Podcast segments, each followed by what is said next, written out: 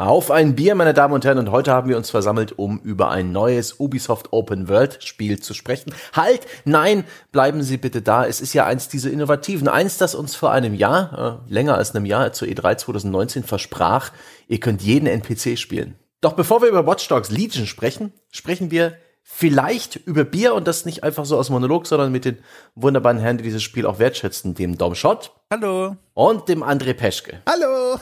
Heute mal Welcher? nicht der, der Moderator. Ja, heute ist äh, Sebastian, Master of Ceremony, Stange MC. Das ist so ungewohnt für mich. Ja, ihr, ihr beiden habt euch in die Bresche geschmissen, in, äh, in die Schützengräben, um das Spiel zu spielen. Der Dom hat's auf der PS4 Pro gezockt, der André auf dem PC. Und ich bin einfach nur mega neugierig. Ich betrachte dieses Spiel vom Seiten aus und ich bin, wie gesagt, seit der E3 2019 super neugierig und habe mich, also habe mir erquengelt, das heute moderieren zu dürfen, einfach nur aus dem Informationsgewinn, weil sonst müsste ich mir dann euren Podcast anhören. Bist auch ja. endgültig im YouTube-Zeitalter angekommen. Ich bin mega neugierig auf das Spiel, aber ich spiele es nicht. Ich lasse mir darüber Der- erzählen. Ja, also Lasse mir das Spiel berichten. Dankeschön, das reicht schon. es, ich habe halt bloß 90 Minuten bis zwei Stunden Zeit, um meine Neugierde zu befriedigen und nicht irgendwie 40 Stunden und auch noch Arbeit zu investieren. Wo sind wir denn? Aber be be be bevor wir all das tun, wollte ich eigentlich noch wissen, ob irgendjemand von euch Alkohol trinkt. Ein Bier, wie es bei uns im Titel steht. Die Aufnahme ist nur halt genau mittags an einem Wochentag. Deswegen trinke ich ähm, ein koffeinhaltiges Erfrischungsgetränk äh, parallel mit einem alkoholfreien Bier. Wie sieht's bei euch aus? Ja, Bier muss ja nicht, ne? Muss ja nicht mit Alkohol sein. Entschuldigung. Aber Dom, bitte, du, du, ich gebe dir Ja, ich, Vorfahrt. äh, ich habe mich jetzt schon völlig äh, übermotiviert in diese Frage reingestürzt, weil heute habe ich tatsächlich mal was zu berichten. Normalerweise in den letzten Ausgaben war es ja oft so, äh, dass ich äh, wegen der Uhrzeit und äußerer Umstände eigentlich immer nur Wasser oder maximal einen Kaffee oder einen Tee bei mir hatte. Und dieser Tee war halt dann auch einer, den ich schon seit Wochen kannte und getrunken habe. Und heute ist es mal anders, denn tatsächlich ungelogen eine halbe Stunde vor Beginn der Aufnahme hat mich ein Paket erreicht und habe ich mir gedacht, so Mensch, ich ja, also ich erwarte nichts äh, wortwörtlich und habe einfach da mal aufgemacht. Und dann stellt sich heraus, dass ich vom lieben Jan Henrik ein kleines Care-Paket bekommen habe, das ganz wunderbar heute dazu gepasst hat zu diesem Sonntagscast. Äh, nicht, weil es irgendwie, keine Ahnung, um Hunde, Wachhunde oder Technik oder so geht, ich weiß es nicht. Aber äh, die Getränke darin kann ich jetzt benutzen, denn wir nehmen ja an einem Wochentag auf, zur Mittagszeit. Das heißt, Alkohol ist erstmal raus, der Arbeitstag ist dagegen, aber Jan Henrik hat mir unter anderem Tee geschenkt und den habe ich jetzt noch im Vorfeld aufgebrüht und vorbereitet. Das ist nämlich ein ganz besonderer Tee, nämlich ein, ich zitiere ganz kurz von der Packung, Energiemix, in dem unter anderem Hagebutte, Apfel, Hibiskus, Guarana, Brombeer, Melissenblätter, Limonengras und Aroma äh, drin ist. Und der steht jetzt vor mir und den werde ich trinken. Und darauf freue ich mich zum einen. Und zum anderen, auch das muss ich noch hinzufügen, weil heute ein ganz besonderer Tag ist, äh, weil dieses Paket mich erreicht hat, habe ich auch direkt eine Kerze angemacht. Und zwar nicht nur irgendeine Kerze, sondern ebenfalls eine Kerze, die mir Jan Henrik in dem besagten Paket geschickt hat. Vielen Dank, lieber Jan Henrik. Und diese Kerze ist eine ganz besondere. Ich muss korrigieren, sie ist noch nicht an. Ich werde sie gleich anmachen, denn äh, sie sie riecht offiziell nach. Also es ist so eine äh, in einer wunderschönen Packung und auf der Packung steht Lappland. Ava and May wurden, Moment, wurden Cabin, also hier Holzhütte ist quasi die Geruchsrichtung und sowas hatte ich noch nicht und ich mache sie jetzt an. Ich mache sie jetzt an und sie hat jetzt schon, kann ich sagen, einen unglaublichen intensiven Geruch, als würde man in so einer Sauna mit der Nase über den Holzboden ziehen. Und ich bin, ich bin richtig gespannt, wie sich das jetzt alles anfühlen wird, auch die Kombination. Aber an der Stelle nochmal, also ein riesengroßes Danke an Jan Henrik für äh, für diese Sachen, die in diesem Paketchen waren. Da war übrigens, oh Gott, das habe ich fast vergessen, eine Tasse drin, die jetzt auch vor mir steht. Das heißt, das Rundum-Paket und auf dieser Tasse ist ein Ritter mit Katzenkopf drauf. Und es ist einfach alles perfekt. Ich bin einfach jetzt schon glücklich, obwohl wir über Watch Dogs Legion sprechen werden. Oh. oh, Foreshadowing. Ja. Ich merke nur, ich, es war ein kapitaler Fehler, sich so auf dieses Bierthema festzulegen. Diese, Ja. diese Care-Pakete, die Dom kriegt, sind alle so viel aufregender. Das sind meine Novelty Beverages, ja. Das, also, will mich nicht beklagen. Das, aber, aber also, falls da draußen irgendjemand mal gedacht hat, so, vielleicht schenke ich dem anderen ja auch mal wieder einen Kaffee oder, keine Ahnung, irgendeine abgefahrene Sorte Gummibärchen. ne, Das Ich Machen Sie es nicht. Er schüttet bloß wieder Müllermilch drauf. Sowohl auf Kaffee als auch auf Gummibärchen, die er dann aus so einer Müslischale löffelt. Das ist Oh, ekelerregend. die, die zweimal, die ich Kaffee gekriegt habe von unseren Hörern, das war so gut. Aber wahrscheinlich ist das halt auch so viel teurer. Ich möchte sie deswegen da nicht allzu sehr motivieren. Jetzt ist aber Schluss, Ja. ja. Ich trinke hier schön mein Supermarkt äh, gekauftes äh, 0815 Zeug, das geht auch gut. Und ich habe so ein bisschen Sorge, ob uns der Dom nicht irgendwann völlig abdreht, wenn der Guarana im Tee ist. Ich erinnere mich, das habe ich mal als so eine Nachtschicht, äh, so ein Goodie bekommen von einem Veteranenregisseur, damals bei Computec in, in, der, in der Redaktion. Da mussten wir mal so richtig äh, lange wach bleiben zum Relaunch und da hat mir jemand so, so mit einem wissenden Nicken so Guarana-Kapsel in die Hand gedrückt und gemeint, da nimmst du eine, ja, und die nächste nimmst du sechs Stunden später, nicht vorher. Leck mich am Arsch. Du hast tatsächlich recht. Wenn ich dir so zuhöre, ich bereue es tatsächlich gerade aus. Ich habe darüber gar nicht nachgedacht. Momentan ist so eine Zeit in meinem Arbeitsleben und überhaupt Leben, da wache ich früh auf und habe einfach schon so ein Grundangstgefühl. Manchmal weiß ich gar nicht warum, aber ich wache auf, ich fühle mich sehr nervös. Oh Gott, Dom. Ja, ja. Und äh, dann denke ich mir so, oh, Guarana, das ist ja, es klingt immer so schön und angenehm und nach Massage im Nackenbereich und dann äh, Wirklich? und dann, und dann trinkst du es und dann merkst du, du hast vollkommen recht, das ist ja dieses Aufputschding. Also wir sind alle Ja. gespannt, was heute hier passieren wird. Ich empfand das aber damals als einen echt angenehmen Wachmacher. Man ist nicht so zittrig wie bei Koffein oder bei so Red Bull Getränken oder, oder wo halt auch dieses Taurin drin ist. Das, das kickt einen nicht so wach und du crashst auch nicht, sondern sondern das ist eine eher ganz angenehme, sehr langanhaltende, ausdauernde, leichte Wachheit. Äh, sehr zu vergleichen mit, ähm, wenn du sehr viel Tee trinkst, der halt so wie schwarzer oder grüner Tee auch so ein bisschen Tein drin hat. Oh, schön, ich bin also Also sehr toi toi toi. Ist Ja, danke. Guarana nicht Koffein? Sind das nicht einfach nur irgendwelche Nee. Beeren und die sind koffeinhaltig? Boah, ey. Jetzt mache nicht meine, mein, mein Selbstverständnis kaputt. Aber wir sind hier schließlich nicht ähm, äh, hier Ärzte, auch keine Ernährungsberater, sondern wir sind professionelle Nerds, Ja, ja. das ist wohl so, so, so, Also Ernährungsberatung kann man, das, also ich, äh, um gleich zu belegen, dass das hier nicht zur Ernährungsberatung taugt, verrate ich jetzt auch, ich trinke wieder ein Karamalz, also ein Malzbier. Ein alkoholfreies, zuckriges Sehr schön. Malzbier. Was ich noch gar nicht gesagt habe, das letzte Mal, glaube ich, ist, dieses Karamalz in seiner Dose, die Dose obendrauf sind Dosen ja normalerweise einfach blechsilbern, ja, und die Karamalzdose, die ist so irgendwo zwischen Kupfer und Gold. Und es ist Ah. ein enorm ansprechendes, äh, äh, farbliches äh, Erlebnis, wenn ich hier so oben drauf schaue, muss ich sagen, das ist schon schick, auch das ganze Design von dieser Dose. Das macht schon was her. Das ändert nichts daran, dass der Inhalt nicht so gut ist, wie ich es äh, aus Kindertagen in Erinnerung hatte, aber ich werde es trotzdem trinken. da musst du wieder Malz trinken. Das etwas bessere Malzbier. Aber das ist bei mir auch schon viele Jahre her, dass ich die äh, so gerne und mit Genuss getrunken habe. Inzwischen ist mir da einfach ähm, zu viel Zucker Ja, drin. die sind mir also auch zu schmeckt süß mir auch nicht geworden. mehr. Früher hab, konnte ich Malzbier echt äh, tonnenweise in mich reinschütten und jetzt sitze ich da und denke mir so, warum hast du nicht eins von den alkoholfreien Bieren genommen? Ja, wie sonst immer. Was hat dich geritten? Aber wahrscheinlich war es die Dose. Dann, dann, dann genieß es. Dann genieß es. Ich würde sagen, wir kommen langsam mal zum eigentlichen Thema. Wie immer so, wenn wir es vor der 10-Minuten-Marke schaffen, bin ich zufrieden. Wahnsinn, wie die Zeit immer so davoneilt, wenn man über sowas spricht. Ich habe nicht gedacht, dass wir jetzt schon acht Minuten sprechen. Ja, und be- der, die Uhr tickt ja, ne? Bevor, bevor Dom sch- sein, Crash hat, sein Gorana-Crash, müssen wir die Folge im Kasten haben. Aber ach. Ja, sechs Stunden hast du noch gesagt, also da können wir jetzt hier. Ich denke, es, ich denke, es wird gehen. Also Watch Dogs Legion, angekündigt auf der E3 2019 und damals schon mit dem Versprechen, ihr könnt jeden NPC spielen und auch noch mit einem, ja, so futuristischen, leicht dystopischen London. Eines, das damals auf uns wirkte wie hohoho post-Brexit.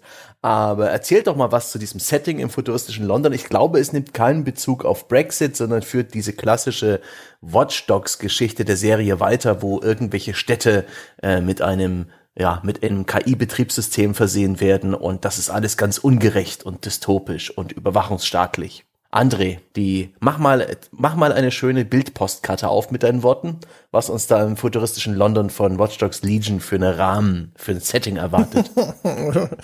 Also, ja, also Watch Dogs Legion ist das neue extrem politische Spiel aus dem unpolitischen Haus Ubisoft. also es ist wirklich, das, also Watch Dogs ist halt einfach in der Hinsicht das Allergeilste, weil Watch Dogs ist so dermaßen durchdrungen, auch mit brisanten politischen Themen und diese Aussagen von Ubisoft, ich weiß gar nicht mehr, ob das damals vielleicht ob das so generell getätigt wurde oder ob das bezogen war, vielleicht auf, auf, auf einen bestimmten Titel und ich ihn jetzt brutal Unrecht tue, aber wurscht auf jeden Fall. Da muss ich immer dran denken. Bei jedem neuen Watch Dogs Teil denke ich so, ja, ja, viel unpolitischer wird's ja gar nicht. Und äh, diesmal auch, das ist für mein Dafürhalten wahrscheinlich der dystopischste Watch Dogs Teil bisher also es ist dieses Post-Brexit London, darauf, auf den Brexit selber nimmt es nicht Bezug, aber es nimmt Bezug auf Themen, die natürlich da eine Rolle spielen. Also sowas wie zum Beispiel Flüchtlingspolitik ist prominent in dem Spiel vertreten. Auch äh, so typische oder auch für Watch Dogs inzwischen typische Technikdystopie, was auch ein bisschen ulkig ist, ne? Das ist ein großer Softwarekonzern, eine so technikpessimistische mhm. Reihe herausbringt. Das heißt also, die Fortschritte in der Technologie werden hier über, benutzt, um einen Überwachungsstaat zu schaffen. Ähm, da gibt es auch Themen wie zum Beispiel Privatisierung der Polizei die da eine mhm. große Rolle spielen. Und dann so ein bisschen futuristische Technikthemen wie zum Beispiel Super-KIs gibt's auch noch am Rande. Und das ist so die ganze Melange, in der das stattfindet. Und wir spielen wieder diesmal eben verschiedene beliebig viele verschiedene Mitglieder von dieser Hacktivistengruppe DedSec, die es ja in jedem Teil gibt. Und das sind wieder diejenigen, die sich aus einem kleinen Underground-Hub voll von Graffitis auflehnen gegen diese despotische Staatsgewalt. Versucht Ubisoft da nach wie vor ähm, auf Biegen und Brechen, dass DedSec richtig cool und jugendlich und trendy ist, so wie im zweiten Teil? Nee, diesmal nicht mehr. Nicht mehr so sehr. Also sie sollen immer noch cool und trendy sein, aber nicht mehr jugendlich. Also aus mhm. dieser Young Adult Schiene haben sie sich verabschiedet. Aber und halt auch das, was damit einherging. Ne? Der zweite Teil, der suhlte sich ja in dieser ganzen Meme-Kultur wie ein Schweinchen im Schlammbad. Und das haben sie alles sehr stark zurückgefahren. Es ist jetzt wieder auch im Vergleich zum zweiten Teil wieder dark and gritty. Ja, der zweite war ja, ja sonnig, San Francisco, Hipster Kids, aber auch sehr viel Fun und unbeschwerter, ja. was in total krassen Gegensatz zum Gameplay stand, aber halt von der ganzen Tonalität her natürlich auch, mh, sag ich mal, ungewöhnlicher für die Spielelandschaft ist.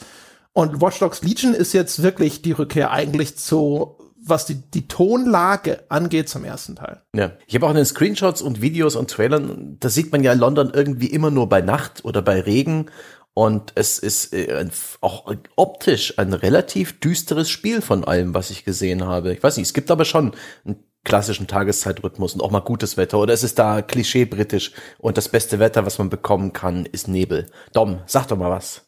Ja, ich habe da äh, André sehr begeistert zugehört, weil ich dem bisher gar nichts hinzuzufügen habe. Auch das war mein Eindruck von der Spielwelt von Watch Dogs Legion, die mir, wie du es auch beschrieben hast, ähm, eigentlich ziemlich grau vorkommt, auch wenn es tatsächlich mal Momente gibt, in denen das Wetter nicht allzu schlecht ist, aber die, dieses, wenn man sich durch diese Häuserschluchten von London bewegt, wenn man das denn Schluchten nennen kann, denn wir sind ja nicht so weit oben in den Etagen, wie wenn wir in einer amerikanischen Großstadt wären, ähm, hat es doch immer, finde ich, eine sehr beklemmende, typisch regnerisch graue Atmosphäre auf mich ausgestrahlt. Und ich kann jetzt rückblickend gar nicht mehr so richtig auseinander differenzieren, ob das, äh, ob es wirklich mal richtig schöne Momente gab, die mir einfach gar nicht aufgefallen sind, weil der Großteil des Spiels mich immer so ertränkt hat in so einem Wulst aus, aus Tristesse und, und Kreue. Das ist so mein, mein, mein, mein Eindruck gewesen. Ich habe den Eindruck, die Entwickler haben auch einen großen Fokus eben auf Dunkelheit und Licht und Neon und sowas und irgendwelche ähm, animierten Werbeplakate gesetzt, dass das besser wirken kann. Ich, und vielleicht haben sie deswegen auch die, die Nacht ein bisschen präsenter gemacht im, im Tag-Nacht-Rhythmus und in den im Missionsverlauf. Wir haben ja in letzter Zeit auch häufig gesehen, dass Spiele versuchen, solche HDR oder jetzt vielleicht auch so mhm. RTX-Features ein bisschen in den Vordergrund zu stellen, damit die Technik-Crowd hinterher sagt, jawohl, das hole ich mir, damit das meine Hardware so ein bisschen demonstriert. Und gerade London bei Nacht, das hat schon sehr viele Leuchtreklame, Neon, äh, äh, Schildchen und sonst irgendwas. Vielleicht geht das in die Richtung. Aber es ist insgesamt, glaube ich, auch gewollt. Das ist ein äh, eher oppressiver Look. Ne? Also einhergehend okay. mit diesem Szenario. Wenn du die Farbpaletten vergleichst von Watch Dogs 2 zu Watch Dogs 3, das ist schon ein ganz erheblicher Unterschied. Okay. Na, gut, über die Technik werden wir später noch sprechen kommen wir doch erstmal zu, zu, zu, zum eigentlichen Spiel und zu der Art und Weise, wie wir nun ähm, einen oder mehrere dieser DedSec-Mitglieder spielen. Vielleicht ist es da am besten einfach zu erklären, was für ein Problem das Spiel am Anfang aufmacht und wie wir da als Spieler eigentlich reinkommen. Mit auch der Tatsache, dass wir ja eigentlich ähm, jeden spielen können. Also wie genau wird denn dieses Fass vom Spiel aufgemacht? André, erklär das doch mal genauer. Ja, also du startest quasi in so eine Prolog-Mission und es gibt also einen großen Bombenanschlag in London und der wird ausgeführt von einer weiteren, einer neuen ominösen Hackergruppe, Gruppe, das ist Zero Day und dabei wird quasi das Londoner DedSec Chapter, ja, unsere Helden-Hackergruppe wird zu großen Teilen ausgelöscht. Und das Spiel beginnt jetzt eben damit, dass dann hier die wenigen Überlebenden dieser DedSec Crew versuchen, das neu aufzubauen und du bist halt einer von diesen Rekruten. Und dann kannst du eben auch anfangen, neue Leute zu dieser Hackergruppe zu rekrutieren. Und da kommt dann eben dieses Spiele jeden Feature mit dazu. Mhm. Du kannst also theoretisch jede Figur in dieser Spielwelt für DedSec rekrutieren. Die musst du dafür, das musst du aktivieren und dann kommt eine kleine Missionsfolge, die du absolvieren musst. Du musst denen also meistens irgendeine Art von Gefallen tun, die stecken in irgendeiner Klemme, das musst du für die irgendwie beseitigen und dann sagen die, ach, ihr seid ja cool, jetzt äh, mache ich bei euch mit. Finde ja. übrigens auch interessant, dass äh, dieses Spiel als erstes der Reihe ja logischerweise durch diese neue Spielmechanik, das Recruit äh, Everyone Ding äh, mit einem Art ja Charakterauswahlbildschirm beginnt nach diesem Intro, dass man da spielt, wo dieses wo dieser Anschlag stattfindet. Und da kann man aus einer Reihe von boah, mehr als ein Dutzend Charakteren wählen, äh, und die sind tatsächlich ähm, zufallsgeneriert, äh, diese Auswahl. Ich habe dieses Spiel zweimal neu gestartet und auch noch bei einer anderen Person mitgeschaut. Ähm, da war der Einstieg immer ein anderer und das ist natürlich schon mal so eine schöne Einstimmung darauf, dass in diesem Spiel offenbar man nicht wirklich einen Agenten spielt, sondern man spielt sie alle, nur eben nicht gleichzeitig. Hm.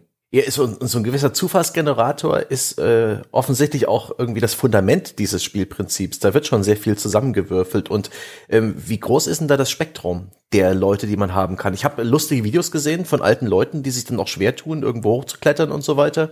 Und ähm, ja, vor allem viel Jungvolk. Ist da, ist da ganz London vertreten? Ich nehme mal an, es gibt keine Kinder, wie üblich bei Open-World-Spielen, aber sonst? Also Kindern bin ich tatsächlich nicht begegnet, aber ähm, man hat, finde ich, eine ziemlich große Bandbreite, ein Querschnitt durch die Londoner Bevölkerung der nahen Zukunft. Die ist in vielerlei Hinsicht ähnlich wie heute. Sie ist vor allem, was ich festgestellt habe, extrem divers in allen möglichen Richtungen, also sowohl die Alters- als auch die Kulturgruppen, die ja zusammenkommen.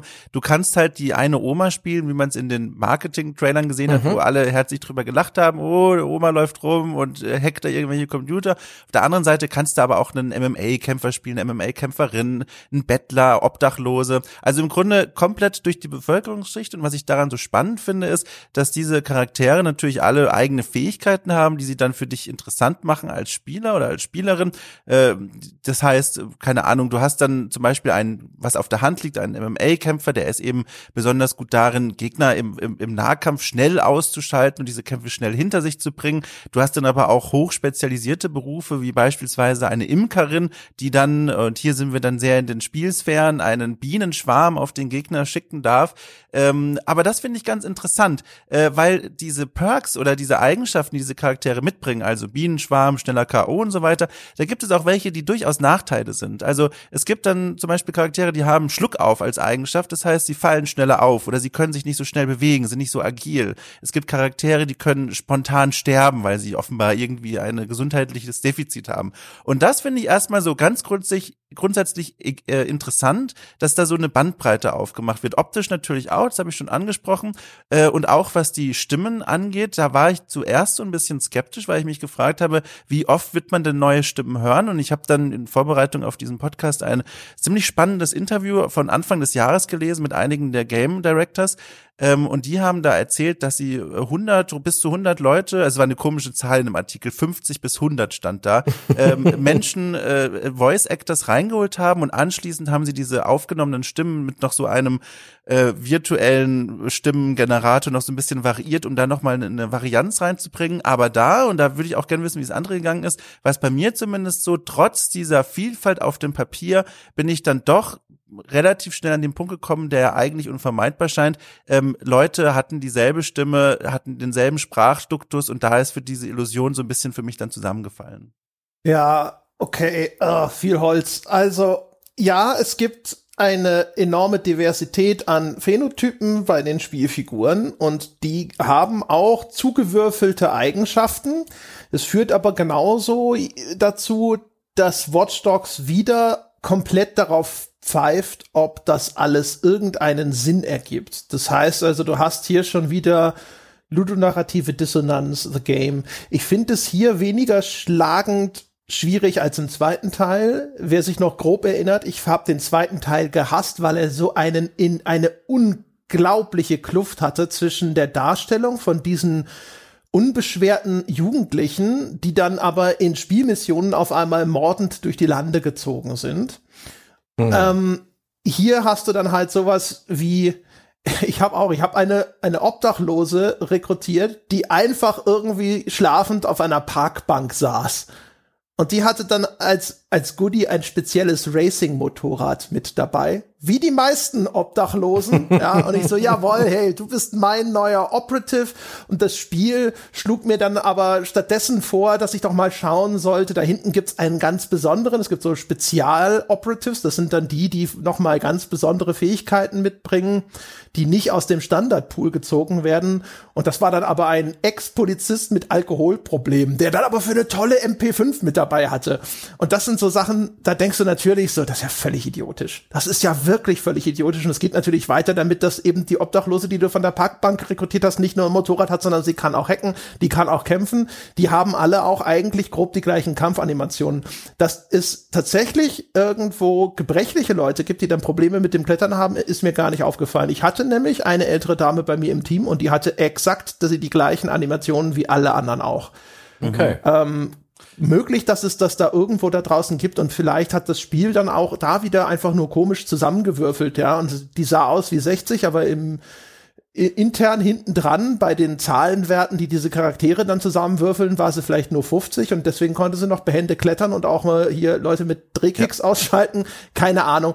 Ähm, das ergibt halt alles irgendwie überhaupt keinen Sinn und für mich der größte Nachteil ist die Melange an Fähigkeiten, die diese Figuren mitbringen. Also jenseits einer visuellen Präferenz, von wegen, die möchte ich jetzt mal spielen, äh, weil die Figur gefällt mir, die sieht irgendwie untypisch aus und die kommt mir irgendwie ästhetisch vielleicht besonders entgegen. Ähm, wegen ihrer Fähigkeiten habe ich die in den allerwenigsten Fällen gespielt, weil das sind Varianten von Sachen, die dir so oder so zur Verfügung stehen und die vielleicht ein bisschen mehr Komfort bieten. Der eine kann ein bisschen effektiver schleichen, bei dem anderen musst du nicht erst nur Drohne suchen, sondern kannst du direkt herbeirufen. Aber das war größtenteils halt ziemliches Schulterzucken ähm, diese, diesen, äh, diesen Aspekt, dass da einige Dinge sehr kurios zusammengewürfelt sind, habe ich mir hier auch notiert. Ähm, der war bei mir tatsächlich, ist der gar nicht so oft aufgetreten, dass ich Menschen begegnet bin, wo ich mir dachte, das passt hier irgendwie gar nicht zusammen, aber es ist doch auch passiert. Also ich hatte dann auch den Obdachlosen mit der MG42 im Inventar, wo ich mir auch dachte, also diese Geschichte würde ich gern mal hören, wie das alles zusammenpasst. aber das stimmt. Das ist mir eben auch aufgefallen. Und diese Gebrechlichkeit, also ich habe da tatsächlich einige gesehen, die eine eingeschränkte Bewegungsfähigkeit haben und da habe ich aber dann auch mehr erwartet, als als mir das Spiel dann letztendlich geliefert hat. Ich habe nämlich dann mir natürlich gedacht, gut, spiele ich mal, ich will schon mal wissen, wie stark diese Einschränkung dann ist, um an jetzt, keine Ahnung, eine besondere Fähigkeit zu kommen, die ich jetzt gerne brauche oder benötige oder ausprobieren möchte. Aber diese, diese Mali, die sind extrem zu vernachlässigen. Also es ist dann nicht so, dass du plötzlich vor große spielmechanische Schwierigkeiten gestellt wirst, wie ich es jetzt eigentlich erst erwartet hatte. Ich habe überlegt, ich glaube, dass Watch Dogs vielleicht auch schon seit dem ersten Teil immer so ein bisschen denkt, dass es funktionieren kann wie ein Crusader Kings als so ein Anekdotengenerator. Und man merkt, hm. dass das insofern funktioniert, dass diese kuriosen Geschichten dann möglich sind. Ne? Wenn ich jetzt so erzähle, dann so, ja, dann habe ich halt einfach mal irgendwie die äh, besoffene auf Obdachlose oder die Schlafende, ich weiß nicht, ob sie betrunken war, da rekrutiert und das war dann, das war dann mein Standard-Hacker, mit der bin ich dann halt immer auf Mission gegangen, aus Prinzip. Ähm, das klingt ulkig, es ist im Spiel aber eigentlich eben jenseits dieses initialen Hihi, das mache ich jetzt mal, größtenteils völlig wirkungslos. Ja, Das, das, das liegt auch daran, also das unterstreiche ich auch vollkommen mit meiner Spielerfahrung, das liegt aber auch noch daran, um das noch zu ergänzen, dass ähm, in Spielen wie bei Crusader Kings zum Beispiel, das ist ein richtig schönes Beispiel, viele der Geschichten auch entstehen durch die Beziehung zu anderen Figuren, die da irgendwie ein Wirken auf dich haben. Und keine Ahnung, klassisches Beispiel, dein König in Crusader Kings 3 wird schwer krank, du holst dir eine Ärztin dazu, die wenig talentiert, aber dafür auch wenig Honorar möchte. Und dann untersucht die dich und sagt, du bist geheilt. Und am Ende kommt heraus, die hat dich halt, äh, die hat dir deinen Penis abgeschlagen oder so. Und das ist halt super lustig, weil das ist irgendwie unvorhersehbar gewesen, konnte man sich irgendwie im Kopf auch erklären. Gut, die Frau hat wenig Ahnung von ihrem Fach und irgendwie hat's geklappt. Und diese Geschichten entstehen, zumindest in meinem Spieldurchlauf in Watch Dogs Legion, sehr wenig, weil diese Interaktion mit anderen Figuren aus der Spielwelt sehr, sehr zurückgefahren sind. Es gibt diese Momente, die mich tatsächlich überrascht haben. Also wo ich mal versehentlich zum Beispiel eine, einen Agenten, den ich eigentlich ganz spannend fand, allein von der Ästhetik her rekrutieren wollte und ihn dann versehentlich überfahren habe. Ich will das jetzt auch gar nicht näher irgendwie erläutern, aber äh, ist mir halt passiert. Und dann habe ich mir mal gedacht, so, ich, ich äh, kann immer noch diese Figur rekrutieren. Also ich kann sie immer noch markieren mit meinen Fähigkeiten im Spiel, um sie quasi als äh, möchte ich rekrutieren auszuwählen, quasi in mein Team aufzuwählen, auch wenn die Person tot ist. Dann habe ich das gemacht und dann wurde mir bei dieser Person angezeigt, dass sie einen gewissen Verwandtschaftsgrad hat mit einer anderen Figur in der Spielwelt. Und diese Figur habe ich dann besucht, weil ich wissen wollte, ob es da irgendwo eine Verbindung gibt. Also ob die Verwandte im mhm. Spiel, die noch lebt, irgendwie darauf reagiert, dass ich diese nahestehende Verwandte von dieser Person, von diesem NPC umgebracht habe. Und tatsächlich ist die dann wütend auf mich losgebraust, als sie mich gesehen hat. Keine Ahnung, warum sie sofort wusste, dass ich der Mörder bin, aber das war so ein Moment, wo ich dachte, cool, da werden so Beziehungsnetze so ein bisschen äh, gewoben und dann auch so ein bisschen ausgespielt. Aber wie oft ist das mir in 50 Stunden oder was Spielzeit passiert? Vielleicht zwei, dreimal. Und das ja. ist halt was, äh, was ich total vermisst habe. Diese Figuren, die sind sehr isoliert für sich allein stehen. Das stimmt schon, sobald du so einen Charakter auswählst und die Rolle füllst, interagiert er nicht groß noch mit den anderen. Aber es gibt ja diesen Rekrutierungsprozess und vielleicht sollten wir das unseren Freunden an den Geräten auch noch ein bisschen genauer erklären, wie das nun funktioniert, wenn man sich überlegt, ich möchte jeden NPC da draußen steuern. Man kann mit der Power seines Smartphones im Spiel, wie schon bei vorherigen Watch Dogs Teilen, die Leute scannen, die da so durch die Gegend laufen. Und da erfährt man eben auch, welche, welchen Beruf sie haben, welche, welche Hobbys oder Besonderheiten und eventuelle Items, die sie besitzen oder Perks, die sie haben. Haben wir vorhin schon drüber gesprochen. Das geht wohl offensichtlich wirklich mit, mit jeder Person, die da in dem Spielwelt rumsteht, ne? Ja, und dann kann man, und das habe ich auch schon durch äh, Reviews und durch Videos rausgefunden, die auch bookmarken, sozusagen sich vormerken. Und das ist dann so etwas, was, was Dom gerade besprochen hat, dass man die in so einer Kartei drin hat. Und dann gibt es wohl die Möglichkeit, dass man da gleich automatisch vom Spiel generiert so ein Tagesablaufsplan von denen sich anzeigen lassen kann. Also um welche Uhrzeit die gerade wo rumhängen, was ein bisschen, ja, auch ein bisschen, ja, nicht gerade logisch ist, aber äh, im Sinne des Spiels, ludonarrative Dissonanz hin oder her wahrscheinlich auch funktioniert. Da kann man denen dann wohl irgendwie nachstellen. Aber wie genau der Prozess jetzt funktioniert von jemandem, der da einfach irgendwo rumsteht und man bookmarkt sich den, bis äh, man hat ihn auf seiner Seite, man kann ja als Spielfigur auswählen, das ist mir nicht so ganz klar. Kann mich da mal jemand äh, durch die durch die Schritte leiten und vielleicht auch erklären, erklären, ob das in irgendeiner Form interessant ist oder unterhaltsam? André vielleicht? Naja, wie gesagt, also du, du kannst die Figur markieren und dann sagst du, du willst ihn rekrutieren und dann musst du mit dem reden und der hat dann irgendeine kleine Mission für dich und die musst du absolvieren und danach ist er dann Dead-Set-Mitglied. Und, und, das, diese Missionen, nehme ich an, kommen aus einem großen Pool ähm, aus möglichen Missionen und da wird dann einer ausgewürfelt. Ja, genau, das sind so, wenn du so willst, prozedural generierte Missionen, die halt auch so Bausteinen bestehen. Ne? Und dann ist dann halt, keine Ahnung, ich hatte irgendeinen ehemaligen Auftragsmörder, der aber inzwischen irgendwas mit einer Charity gemacht hat und dann wurden die betont, keine Ahnung, es ist halt dann so die typischen Missionsdinger, ne? Das ist entweder sowas wie, hey, äh, kannst du das von A nach B bringen? Oder hier, da ist irgendwie, ähm, ich stehe auf irgendeiner Fahndungsliste, bitte hack dich doch dort in diesen Computer und beseitige das und so weiter und so fort. Und das ist eigentlich, ehrlich gesagt, ein ziemlich dämliches System, weil nämlich das Rekrutieren dadurch eine ziemlich hohe Zeithürde vorneweg geschaltet hat. Es ist nicht so, dass das jetzt irgendwie großartig schwierig wäre, diese Missionen zu absolvieren. Das Spiel ist insgesamt ziemlich leicht, sogar auf dem höchsten Schwierigkeitsgrad, außer ganz am Schluss. Aber du läufst nicht durch die Gegend, denkst dir so, ach, das wäre ja mal ein cooler Operative und zipp, machst du das, sondern du musst dann halt immer überlegen, ja, aber will ich jetzt die 20 Minuten investieren, die notwendig sind? Echt? Es dauert 20 Minuten? Ja, ist es so grob Zum jetzt, keine Ahnung, je nachdem. Boah. Es ist halt auf jeden Fall, das ist jetzt da die die die die Zeitangabe habe ich mir jetzt so ein bisschen hier aus den Fingern gesaugt, aber es ist halt nicht so ich habe eigentlich gedacht, das ist so ein bisschen wie ein Driver San Francisco mit Menschen. Ich spring da einfach von Das Figur zu Figur. Und ehrlich gesagt, Ja. weil da jedes Mal diese generische Mission vorneweg nötigerweise absolviert werden muss, habe ich dann hinterher auch sehr schnell aufgehört, neue Leute zu rekrutieren, weil ich darauf einfach keinen Bock hatte.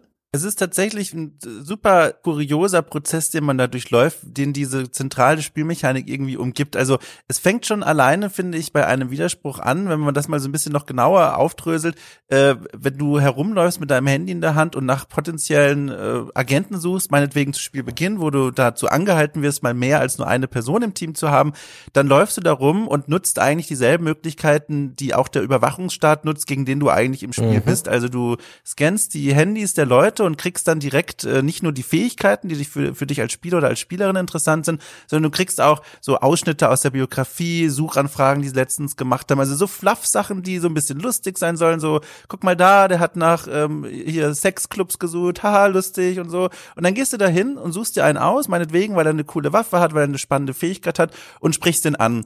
Und ich finde diese Gesprächseinstiege, also das ist eine ganz komische Idee.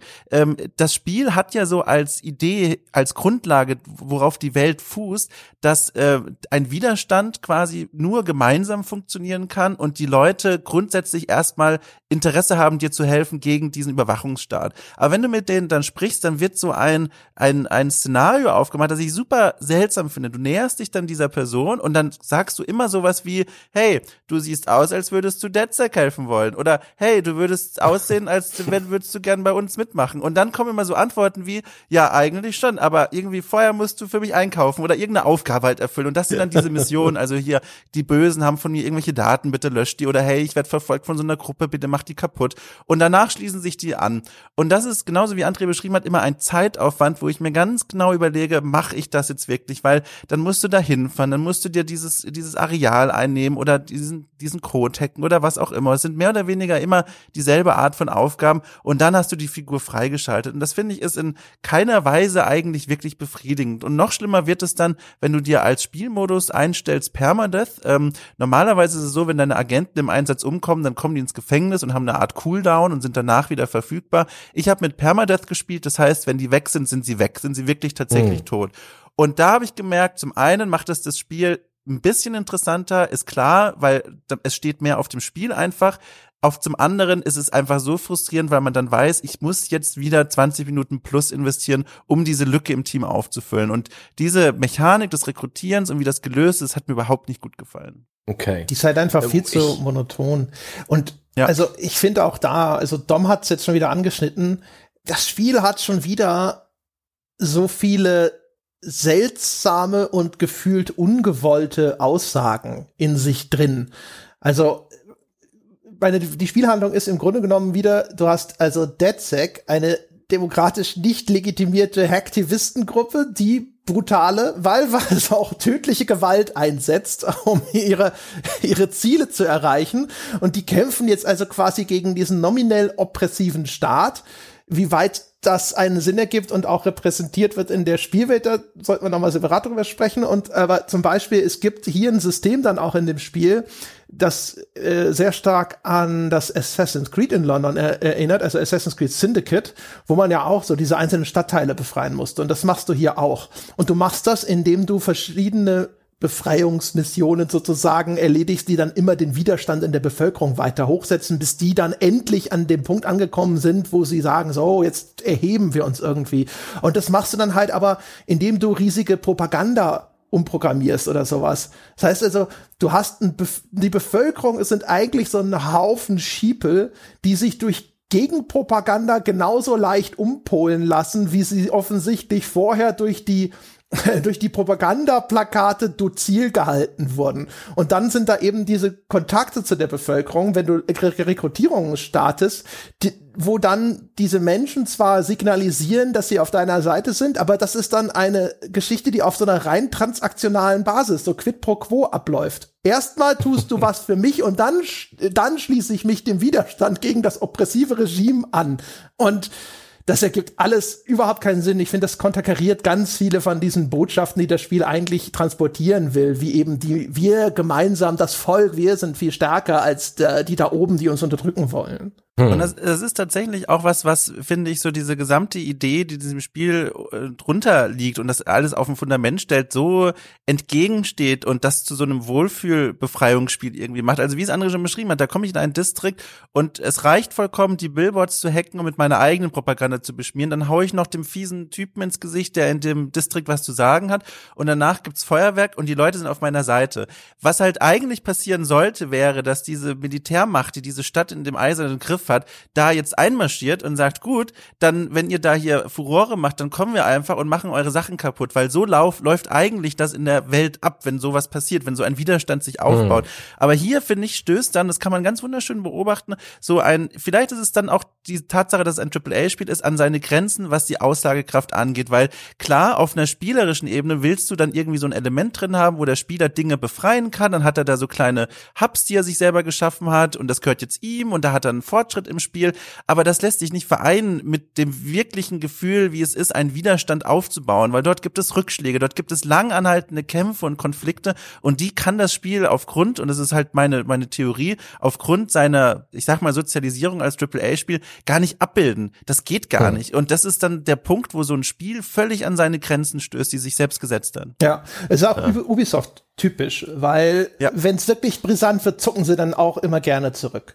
Und das sieht man auch eben an den Stellen des Spiels, wo es dann wieder unterdefiniert wird. Also das ist das, was ich jetzt eben schon mal so ein bisschen äh, angedeutet habe. Wenn man sich die Spielwelt zum Beispiel anschaut, dann ist ja die Frage, was ist denn das überhaupt jetzt für eine Gesellschaft? Also äh, ja, Post-Brexit London und wir wissen, die Polizei wird privatisiert und natürlich ist das keine gute Idee in dieser Spielwelt, weil das dann so ist wie mit den Pri privaten Militäreinheiten der USA in Afghanistan und im Irak. Das heißt, die schlagen über die Stränge. Du siehst, also Polizeigewalt ist in dieser Spielwelt quasi alltäglich. Da gibt's irgendwie so, wenn du so willst, so Roadside-Mini-Missionchen, wo du halt siehst, wie Passanten oder Zivilisten misshandelt werden und dann kannst du da eben einschreiten. Ähm, aber es wird nicht klar zum Beispiel, fand da jetzt irgendeine Art von Machtergreifung statt oder nicht? Aber wenn du dich umschaust, siehst du zum Beispiel, in der Spielwelt gibt es Läden, die haben ähm, so kleine Sticker im Schaufenster und da steht dann Flüchtlinge willkommen zum Beispiel. Wo ich mir denke, so, hm, also wenn das jetzt wirklich hier so quasi das moderne Nazi-Regime wäre, das da Einzug gehalten hat, dann würden solche Schildchen wahrscheinlich nicht in den Schaufenstern hängen. Das heißt also, es liegt so ein bisschen die Vermutung nahe, dass das demokratisch legitimiert ist, was da passiert. Das heißt, ein Teil der Bevölkerung wollte das so, wie auch mit dem Brexit. Aber dann frage ich mich halt in der Spielwelt, abgesehen jetzt vielleicht von dem einen oder anderen Oberböse, wo sind denn die Rassisten in dieser Spielwelt? Hm. Ja? Hm. Du ich kannst ja auch jeden rekrutieren. Es gibt ja niemanden, der Nein sagt. Oder gibt es auch tatsächlich Leute äh, unter den NPCs, die man nicht mit so einem One-Liner, hey, du willst doch bei uns mitmachen, rumkriegst. Ich habe gesehen, dass es da durchaus Markierungen gibt, wenn man Leute scannt, mit irgendwie zwei nach unten gerichteten Daumen, so nach dem Motto, die mögen dich nicht. Ja. Die haben schlechte Erfahrungen mit DedSec gemacht. Da brauchst du erst ein Update. Ja. ja. Also oh, man, echt, für die ey, so plump. Upgrade. Die sind dann meistens eben im Dienste von Albion. Das ist hier dieser private ja. Sicherheitsdienst, der die Stadt in seinem eisernen Griff äh, umklammert hält. Und äh, für die brauchst du halt ein entsprechendes Upgrade, aber dann kannst du auch die rekrutieren und dann hast du halt so kleine Vorteile. Dann haben die eine Uniform, mit denen du dann vielleicht ab und zu in einigen mhm. Bereichen schwieriger erkannt wirst und so ein Scheiß. Und, und das, was André beschrieben hat, das ist mir tatsächlich auch aufgefallen. So ein großer Punkt, den ich mir auch aufgeschrieben habe, dass die Spielwelt auch ebenfalls genau dieselben Probleme hat wie diese Spielmechaniken mit den Implikationen. Ich habe immer das Gefühl gehabt, das sind so einzelne Dioramen, in denen dann eigentlich mal konsequent ausgespielt wird, wie eigentlich es überall in der Welt aussehen sollte. Und das sind die Szenen, die André beschrieben hat. Zum Beispiel, du fährst irgendwie an der Kreuzung vorbei und da ist ein Passant, ein Zivilist auf Knien und hat die Hände erhoben und um ihn herum stehen drei Albion-Soldaten und bedrohen diese Person. Das ist so ein Moment, wo ich mir denke, wow, das ist ganz schön beklemmend Dann sehe ich aber drumherum die zwei Zentimeter außerhalb dieses kleinen Dioramas, dieses kleinen Schaukastens, die Zivilisten laufen ganz normal dran vorbei. Das ist denen vollkommen egal, da gibt es niemanden, der darauf irgendwie reagiert und dann wird mir völlig klar, das ist jetzt für mich als kleine Nebenmission gedacht, um mich daran zu erinnern, übrigens, hier gibt es noch so eine oppressive Supermacht. Und das überträgt sich zum Beispiel auch auf den Straßenverkehr. Mir ist aufgefallen, ich kann in dieser Stadt Amok fahren, wie ich möchte, ich kann Abbiegungen äh, nehmen durch Fußgängerzonen und so viele Leute überfahren, das ist der Ordnungsmacht dort vollkommen egal. Es wird erst zu einem Problem, wenn ich einen, eines der Autos ganz leicht ramme, das zu Albion gehört, dann jagen sie mir ein paar Autos hinterher. Aber für auch wieder für einen Überwachungsstaat, was ich dort alles an Kinkerlitzchen treiben darf, bevor dann wirklich diese Spielpolizei sich auf meinen Fersen setzt, das ist halt wirklich krass. Also das äh, geht für mich hinten und vorne einfach auch nicht auf. Und auch diese Dioramen, die werden dann so ad absurdum geführt, unfreiwilligerweise. Ich komme dann an, an Kreuzungen vorbei, wo kleine Demonstrationen stattfinden. Da stehen dann vier Leute, die wedeln mit einem Holzschild, auf dem irgendwas steht drauf. Und das ist der übrigen Spielwelt vollkommen egal. Und so entsteht halt kein Eindruck von einer hm. oppressiven Spielwelt, in der meine Hilfe wirklich gebraucht ist, sondern mehr so, eigentlich haben sich alle ganz gut damit arrangiert, nur halt die fünf Leute, die entweder auf Knien sind oder die Schilder halten, die, äh, die, die scheren da so ein bisschen aus. Ja, genau. Also du hast nämlich wirklich, also die Spielwelt vermittelt eigentlich den Eindruck, was ja durchaus, sage ich mal, das wäre jetzt die brisante Aussage. Es gibt schon einen erheblichen Teil der Leute, die sind auch einfach anscheinend wenn nicht zufrieden mit dem Zustand, der dort herrscht, dann können sie ihn zumindest tolerieren, was ja der Realität jetzt, wenn man so Wahlergebnisse Trump zum Beispiel anschaut, vielleicht sogar näher gekommen wäre. Aber darauf geht das Spiel nicht ein. Auf dieses dünne Eis begibt es sich halt irgendwie nie, sondern ganz im Gegenteil.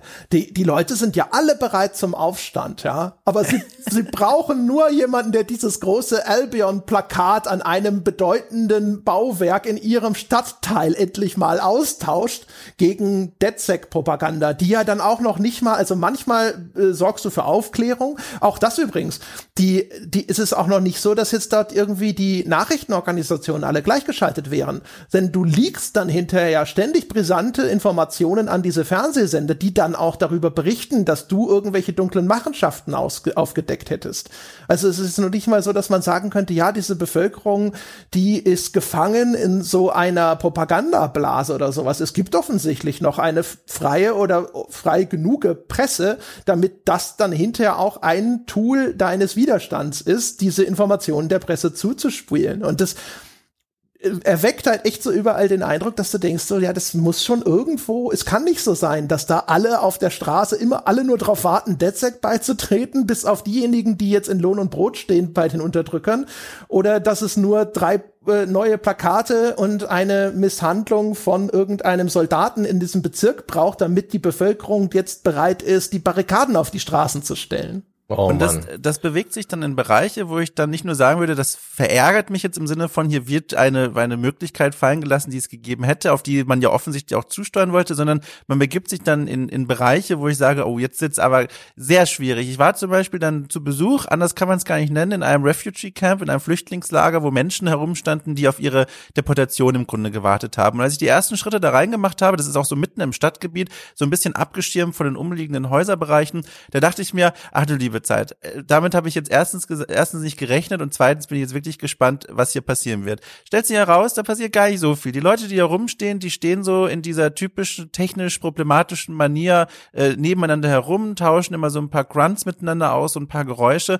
Aber dass du wirklich hier den Eindruck hast, du läufst hier gerade durch ein Flüchtlingslager und bekommst irgendwie einen Eindruck davon, wie schlimm es hier sein soll, was mit diesen Menschen mhm. passieren soll, das hat sich mir nie offenbart. Im Gegenteil, in diesem Flüchtlingslager ist ein Minispiel Spiel aufgebaut, eine Dartscheibe, wo du regelmäßig hingehen kannst, um einfach dich von deinen anderen Aufgaben so ein bisschen abzulenken. Äh, mit dem Fußball kannst du da kicken. Und das geht wieder so völlig vorbei an dem, was man eigentlich von so einem hm. Schauplatz hm. erwarten würde in so einem Spiel. Nee, das ist eigentlich oh. voll der Elendstourismus, der Abschnitt mit dem Flüchtlingslager.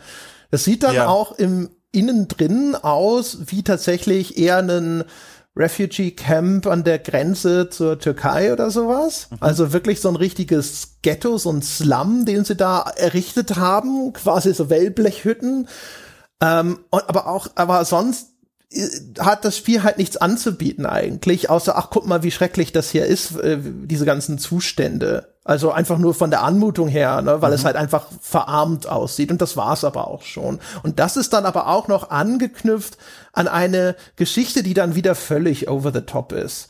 Also das ist jetzt ein milder Spoiler, sage ich jetzt mal. Also das geht dann in die Richtung, dass diese Flüchtlinge dann auch noch äh, ausgebeutet werden und äh, das in Verbindung mit der organisierten Kriminalität in London. Und da geht's dann auch um, so wirklich geht's dann in so eine Richtung mit, die kriegen irgendwelche Chips implantiert, was ja eine Verschwörungstheorie ist, die sogar in den USA grassiert. Ja, das ist hm. äh, so ne, Gedankenkontrollchips gibt, die das, die die Regierung erstmal den Obdachlosen eingepflanzt hätte, um das zu testen und sowas. Also das Spiel bedient sich da auch in in Ecken, wo ich sagen würde, wenn du nicht wirklich was vorhast damit und wenn du nicht wirklich auch einen einen ernsthaften, tiefergehenden Ausdruck schaffen möchtest, dann lässt du da eigentlich besser die Finger von. Ja. Hm. Es scheint so, als ob äh, Ubisoft sich dann doch besser getan hätte mit den nicht so im Graubereich der Spielwelt, sondern entweder eine normale Spielwelt wie bei Watch Dogs 2, die ich eigentlich ganz gut fand. So sonnig, so froh und wo auch sehr viel passiert ist mit den Passanten, die ihre eigenen kleinen Geschichten erzählt haben, aber wo die Welt halt normal war. Ich glaube, das hätte auch besser funktioniert oder man nimmt gleich Nazis. Der Ubisoft hat halt immer, immer das gleiche, das gleiche Problem. Sie suchen sich diese hochaktuellen und teilweise brisanten Anknüpfungspunkte an reale zeitgeschichtliche Ereignisse, politische Zustände, aber dann gehen sie eben diesen Weg nur die ersten zehn Meter. Nur so weit, wie das dafür taugt, um auf Twitter mal kurz irgendwo als äh, Screenshot äh, äh dargeboten zu werden. Mhm. Also wirklich immer nur so dieses, hoho, guck mal, was in diesem Spiel drin ist. Und dann aber in der Ausführung wird dann sofort so, hm, nee, nee, nee, nee, wir haben diese Herdplatte angemacht und sie ist heiß, ja, und jetzt aber ganz schnell drei Schritte zurückgetreten und darauf irgendwas kochen wollen wir nicht. Und das ist halt äh, nach wie vor immer sehr, sehr, sehr befremdlich, weil das wirkt dann alles sehr instrumentalisierend, ehrlich gesagt. Also das Spiel erweckt schon den Eindruck, als wäre es das geht eigentlich, gilt quer durch die Reihe hindurch. Man hat immer das, den Eindruck, da sitzt ein Entwicklerteam, das hat was zu sagen, das möchte es, aber das darf es dann halt nicht. Aber keiner hat dann gesagt, so, ja, aber wenn wir hier wirklich nicht frei reden können, sagen wir vielleicht lieber gar nichts und erzählen lieber eine andere Geschichte, sondern nö, dann, ja gut, dann machen wir es halt zu 25 Prozent. Und das ist halt im Ergebnis dann immer, weiß ich nicht. Also das wirkt schon häufig dann eher unangenehm, weil dann wirkt es wirklich so, als würde man nur diese Themen ausnutzen für so den kleinen ha ha Hallo-Effekt. Oh man, ist es denn irgendwann mal auch zum Beispiel im Verlauf einer Mission irgendwann mal auch richtig bissig? Traut sich's mal was? Erzählt's hier und da auch mal eine gute Geschichte? Oder ist das alles eher so äh, dumm?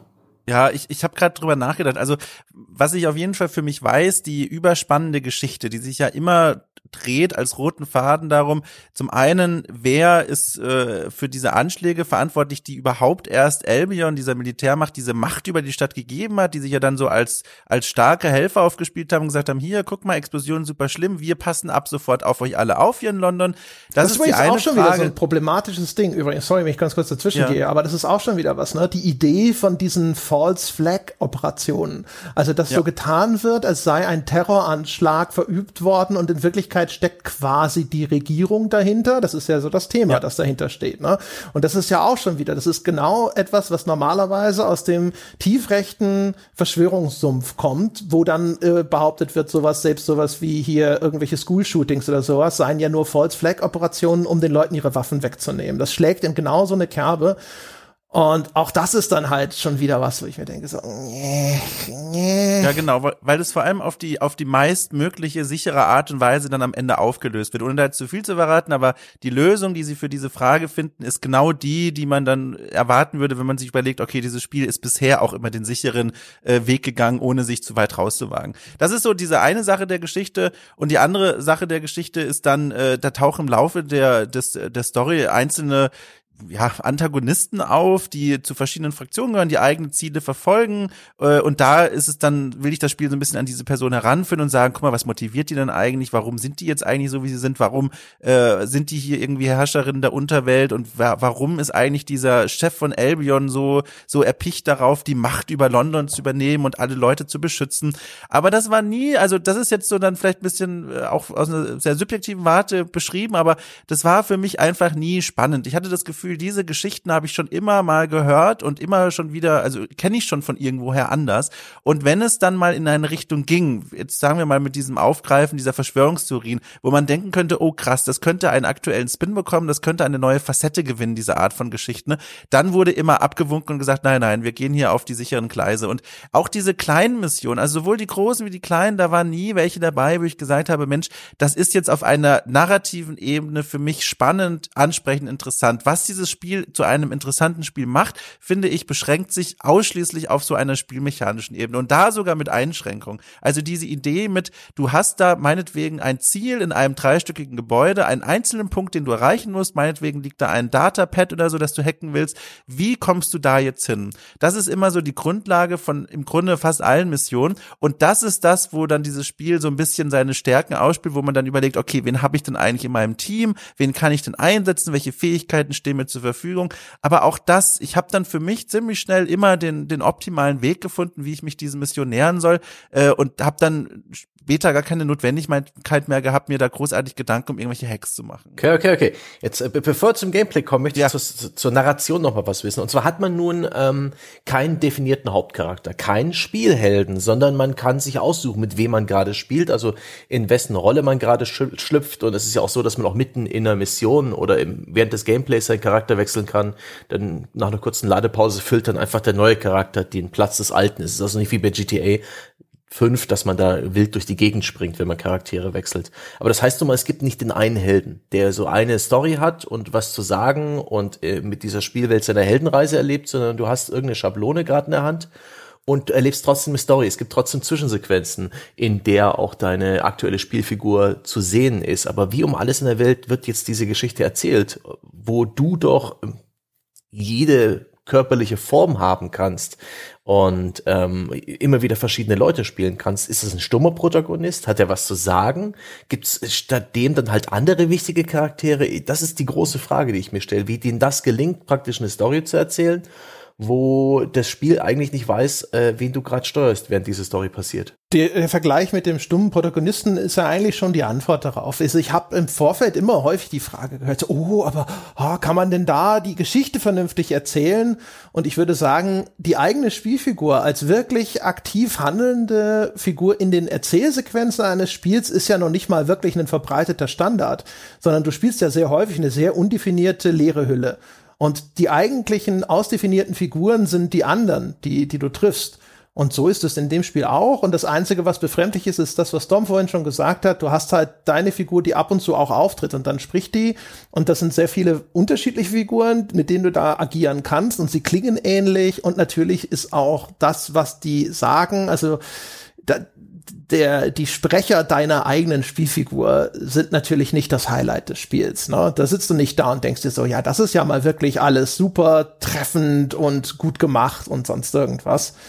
Aber ansonsten, das ist eigentlich, also für mein Gefühl war das extrem unproblematisch. Es ist halt wie der typische stumme Protagonist, der nur eben ab und zu das Maul aufmacht und es besser gelassen hätte. Ich habe so ein bisschen, vielleicht kann man das vergleichen. Also, also ich hatte immer den Eindruck, DeadSec, die Gruppe, der man da angehört, das ist halt der Protagonist so, der äh, holt dich dann immer wieder in sein Hauptquartier zurück und sagt, guck mal, das hast du jetzt gut gemacht, äh, lieber Agent, egal wie du heißt, das ist unser nächstes Ziel und das wird kommuniziert von dieser Gruppe. Und die Agenten selbst, die kamen immer vor wie Pokémon, äh, die man dann einfach auf die Mission draufwirft. Und die haben verschiedene Fähigkeiten und die sind dann auch unterschiedlich wertvoll, je nachdem, wie gut die Fähigkeiten sind und äh, dann schmeißt man die einfach auf die Situation drauf und ähm, und das war's und und so entsprechend finde ich äh, kann man die bewerten auf so einer narrativen Ebene. Genau. Mhm. Vielleicht noch einen Nachtrag zu dem, was du vorhin gefragt hast. Es gibt einen Erzählstrang in der Geschichte, den fand ich sogar eigentlich ganz gelungen. Ähm, und da geht's eben um die Entwicklung von diesen Superintelligenzen Und der hat einen Ansatz zu erklären, wie es in dieser Welt gelungen ist, so Super-KIs zu erschaffen. Und das fand ich tatsächlich echt ganz clever. Also das war dramaturgisch eher ausgetretene Pfade, aber ich, ich dachte mir so, ja, das macht schon ein bisschen Sinn, diese Herangehensweise auf einer, wie könnte man das denn tatsächlich am ehesten erreichen? Ebene fand ich das ganz clever in der Hinsicht. Und äh, daran angekoppelt, es gibt einen wirklich beherrschenden Charakter in dem Spiel und das ist eine KI. Also DedSec hat diesmal nämlich Bagley, äh, ein, ihre eigene Super-KI, deren Programmcode sie quasi gestohlen haben. Und Bagley ist wirklich der ein ständiger Begleiter. Der nimmt ständig Kontakt zu dir auf, der kommentiert manchmal dein Vorgehen in den Missionen, der schaltet sich immer wieder ein, sucht Lösungen für Probleme. Und da fällt Watch Dogs aber auch wieder zurück in seinen ich bin auch ein bisschen unbeschwert lustig, weil Bagley ist halt zynisch und Ach. ulkig.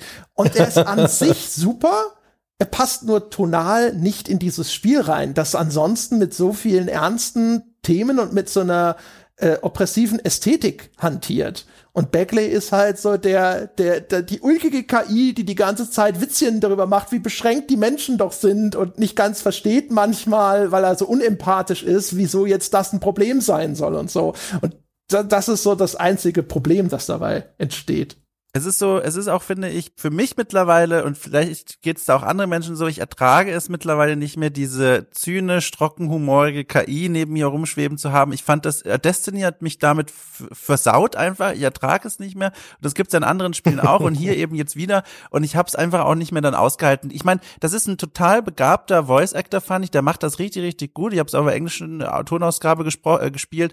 Ähm, und auch die, die Dinge, die er mir sagt, äh, klar, das sind manchmal Seiten, Liebe, die ich ganz nett fand. Aber überwiegend fand ich das so unangenehm und nervig, alles immer kommentiert zu bekommen. Und in schlimmsten, also in, in, den, in den besten Momenten hat es mich einfach nur genervt, weil es einfach ein unpassender Spruch war, der jetzt auch gar nicht zur Tonalität gepasst hat, wie du es auch eben beschrieben hast, André. Zu anderen Momenten gab es aber auch Dinge, wo ich gesagt habe, das ist jetzt gerade ein aktiver Störfaktor, der Pacing und Dramatik rausnimmt. Wenn es nämlich zum Beispiel darum ging, wenn ich mitten in einem 28-stöckigen Gebäude des Gegners war, von Albion, keine Ahnung, und bin da mitten mittendrin und habe da gerade was gehackt. Und dann habe ich diese Zwischenmission quasi geschafft, äh, hier Hacke Gegenstand X. Und dann kommt erstmal Bagley und sagt mir irgendwie einen kleinen Aufsatz darüber, was ich jetzt gerade gemacht habe und dass es ja total nervig ist, wie lange Menschen brauchen, in dieses Gebäude reinzukommen. Und ich stehe da, während um mich herum alle Alarmsirenen äh, winken und der Albion-Typ schon seine Panzer quasi in den Innenhof fährt. Und ich warte nur darauf, dass Bagley mir endlich sagt, was ich jetzt noch machen soll. Kann ich jetzt gehen? Und das aktualisiert sich erst, wenn Bagley fertig gesprochen hat. Klar, ich kann ihn überspringen, aber dann weiß ich ja nicht, verpasse ich hier gerade irgendeine hm. wichtige Information. Und da stand ich so oft in Räumen rum, die ich eigentlich gerade verlassen sollte, ganz, ganz dringend sogar, und musste aber warten, bis dieser Monolog von Bagley beendet war. Und das war so, wo ich mir gedacht habe, nee, das ist, das ist nicht gut gemacht. ja. Oh, Mann. Also ich, ich fand, Bagley ist ein, eine super Figur im falschen Spiel. Also das wirkt, das, das wirkt halt Spricht. halt wirklich so, als hätten sie auch selber gesagt, so ja, aber das ist jetzt da, ach, das ist ja jetzt irgendwie voll der Downer des Spiel.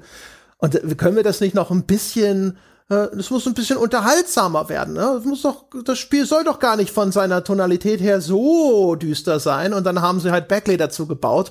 Aber das ist halt wirklich dann so, jetzt die absolut brutalstmögliche Übertreibung wieder gewählt, als ob jemand Schindlers Liste in der Rohfassung gesehen hätte und Steven Spielberg zur Seite nimmt und sagt so, so ein Comedic Sidekick wäre gut. Das ist alles so, das ist so negativ. Charger Binks, ja. Aber äh, tatsächlich noch eine Sache, bevor wir zu was anderem gehen.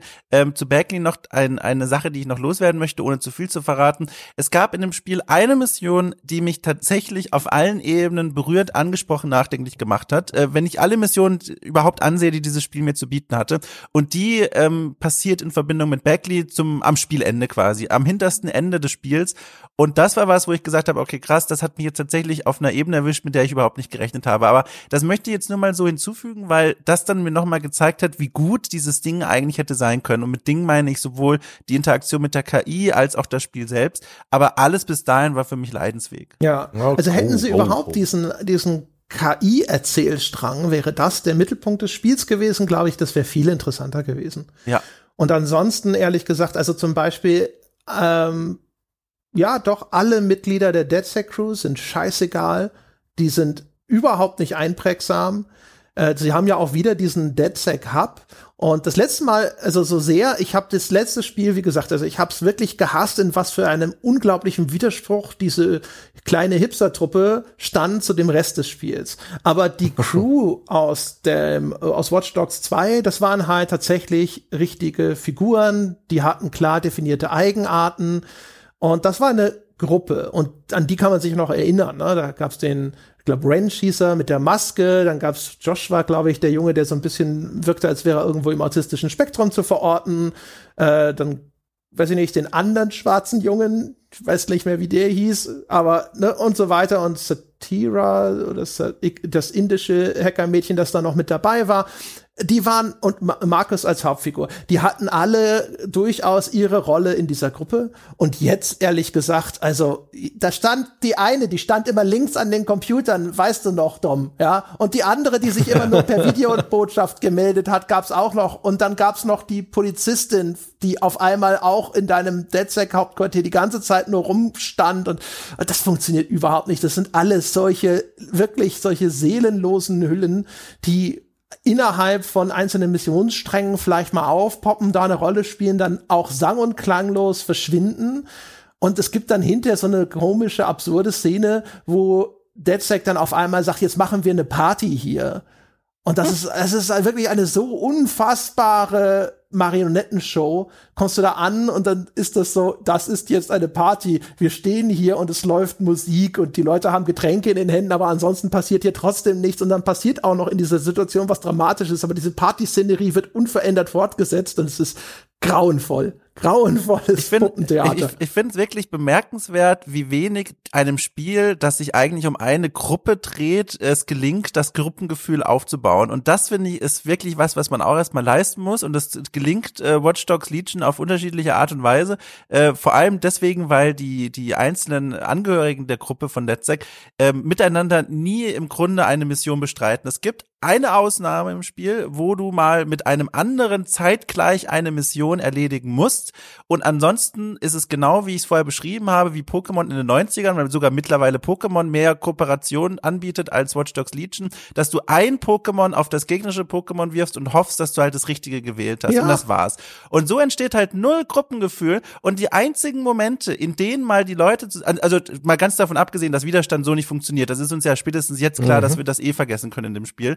Ähm, und der einzige Moment, wenn Leute mal wirklich zusammenkommen, ist zu den einzelnen Briefings, dann sitzen sie da auf ihrer Couch und um die Couch herum im Hauptquartier, gucken auf den Fernseher, wo das neue Missionsbriefing läuft und du hast fast das Gefühl, die wissen alle, wie awkward das gerade für die ist, weil die eigentlich gar nicht das Gefühl haben, zusammenzugehören. Das ist schon mehr rein interpretiert, dass das Spiel überhaupt leisten kann und will, aber auf allen Ebenen funktioniert diese Gruppe überhaupt nicht gut als Gruppe. Und es ist, das ist übrigens auch, es ist schockierend. Ne? Es kommt super, super, super spät im Spiel, kommt diese Mission, ja. wo zwischen verschiedenen Gruppenmitgliedern hin und her geschaltet wird. Und du denkst sofort, wieso kommt das jetzt einmalig, ja. kurz vor Toresschluss?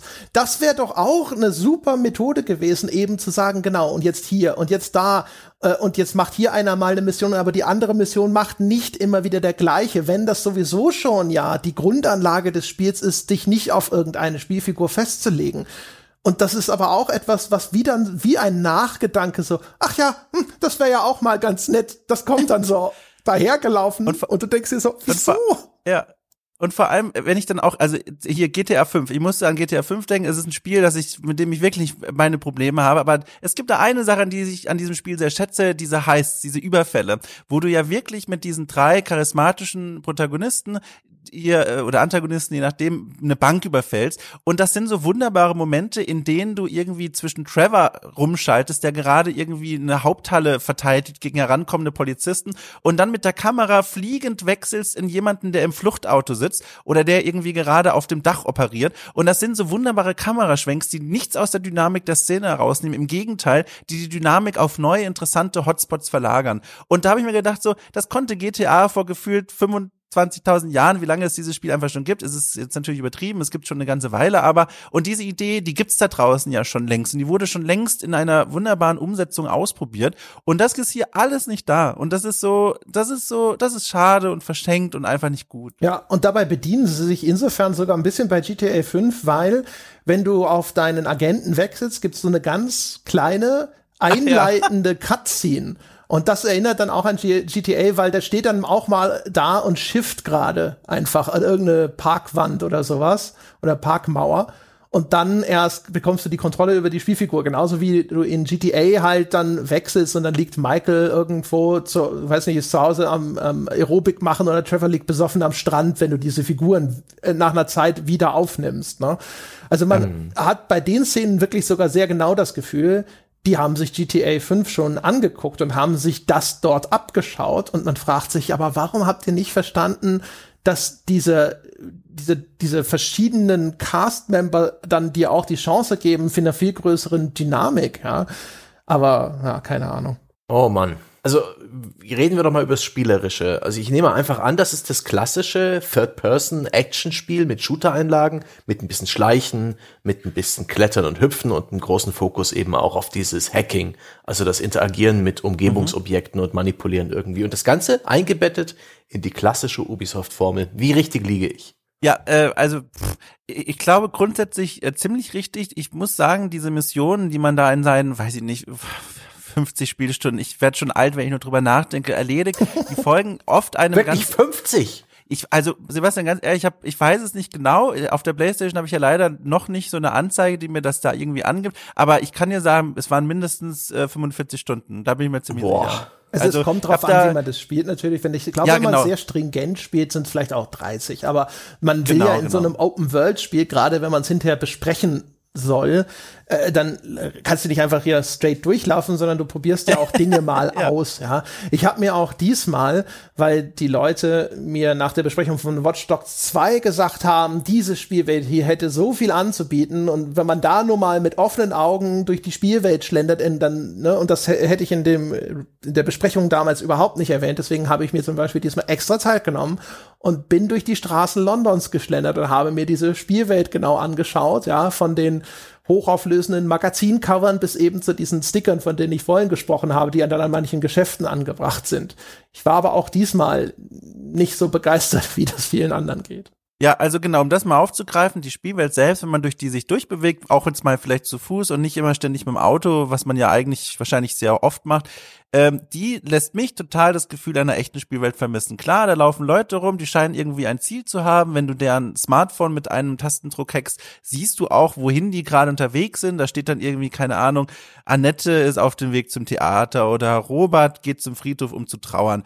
Aber wenn man sich dann mal den Spaß erlaubt, das habe ich dann einfach mal gemacht, weil, weil ich das kann, äh, bin ich denen nachgelaufen, habe einfach mal geguckt. Und dann passiert folgendes, dass Robert, der gerade auf dem Weg zum Friedhof trauern war, mitten auf dem Gehsteig plötzlich eine neue Aufgabe bekommt kommt und dann steht da, er möchte nach Hause, weil er müde ist. Und Annette, die auf dem Weg zum Theater ist, entscheidet sich zum Hafen äh, zu gehen, um irgendwie die Wellen anzuschauen und sowas. Und das sind so Dinge, wo ich gemerkt habe, huch, da habe ich jetzt etwas zu weit hinter die Kulissen offenbar geschaut. Das wollte das Spiel nicht. Das Spiel will, dass ich im Vorbeigehen das Handy scanne und sehe, ach guck mal, die ist auf dem Weg zum Theater. Aber nicht, dass ich den Leuten nachlaufe. Und was mir in dem Zug auch aufgefallen ist, was ich immer sehr interessant finde, ist, wenn man sich in solchen Open Worlds einfach nur mal hinstellt und nichts macht. Und ähm, da gibt es zwei verschiedene Arten von Spielwelten, die dann ähm, darauf reagieren. Es gibt auf der einen Seite Spielwelten, die ignorieren das, die machen ganz normal mit ihrem Trott weiter. Zum Beispiel The Witcher 3 gehört dazu. Da kannst du dich in ein Dorf stellen und du kannst das Alltagsleben um dich herum beobachten.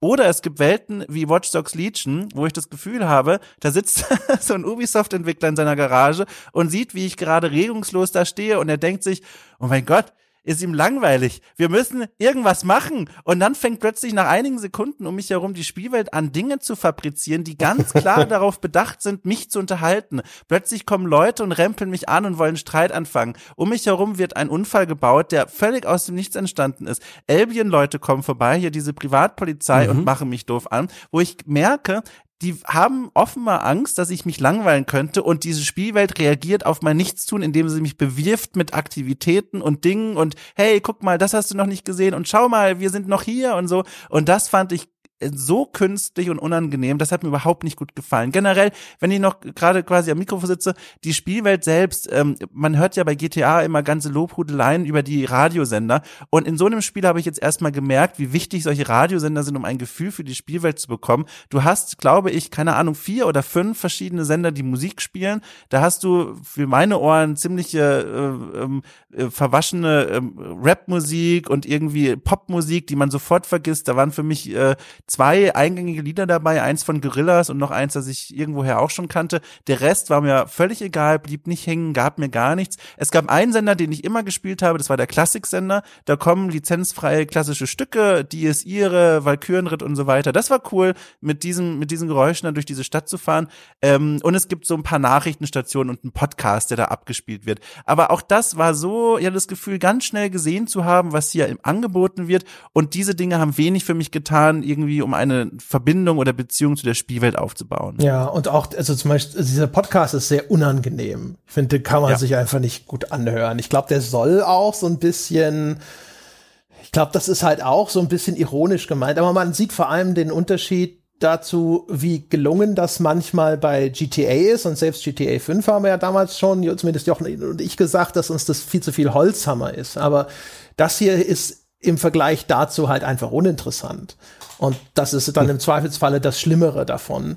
Bei den, das ist außerdem nochmal die Gelegenheit, um einen wichtigen Hinweis unterzubringen, äh, den ich mir groß markiert habe. Und ich, damit ich, mache ich es jetzt an der Stelle schnell, bevor ich es am Ende vergesse. Ähm, die Crashes, die in dem Spiel auftreten, immer wieder, bin ich mir nicht sicher, ob das tatsächlich Vorsatz ist, weil vor allem die, also die, die, das ganze Wegfindungsgedönse der Autos ist schon sehr seltsam. Ähm, und die, die machen dann auch gerne, dreht dann die Physik mal völlig durch. Dann fliegen diese Autos auf einmal ganz wild durch die Gegend. Und äh, das Spiel ist insgesamt erheblich buggy. Also ähm, ich selbst jetzt mit dem aktuellen Patch-Stand, was war das? 10.11. habe ich glaube ich das letzte Mal gespielt, also gestern. Ähm, selbst da ist es immer noch so, dass es mir hin und wieder mal abraucht. Als ich, als es neu da war, ich konnte am Anfang äh, mit dem Patch-Status ab Release auf dem PC konnte ich vielleicht drei Stunden spielen, ohne dass das Ding abgeraucht ist. Und danach hieß es neu starten.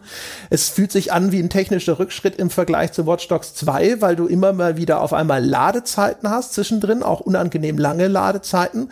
Bei Watch Dogs 2 konnte man seine, diesen Hub, dieses Hacker-Versteck, das konnte man nahtlos verlassen. Hier ist auf einmal ein Ladebildschirm dazwischen. Ich vermute, der gestiegene Detailgrad ist da, hat er die Grenzen des Streamings erreicht, zumindest was so aktuelle Technik angeht.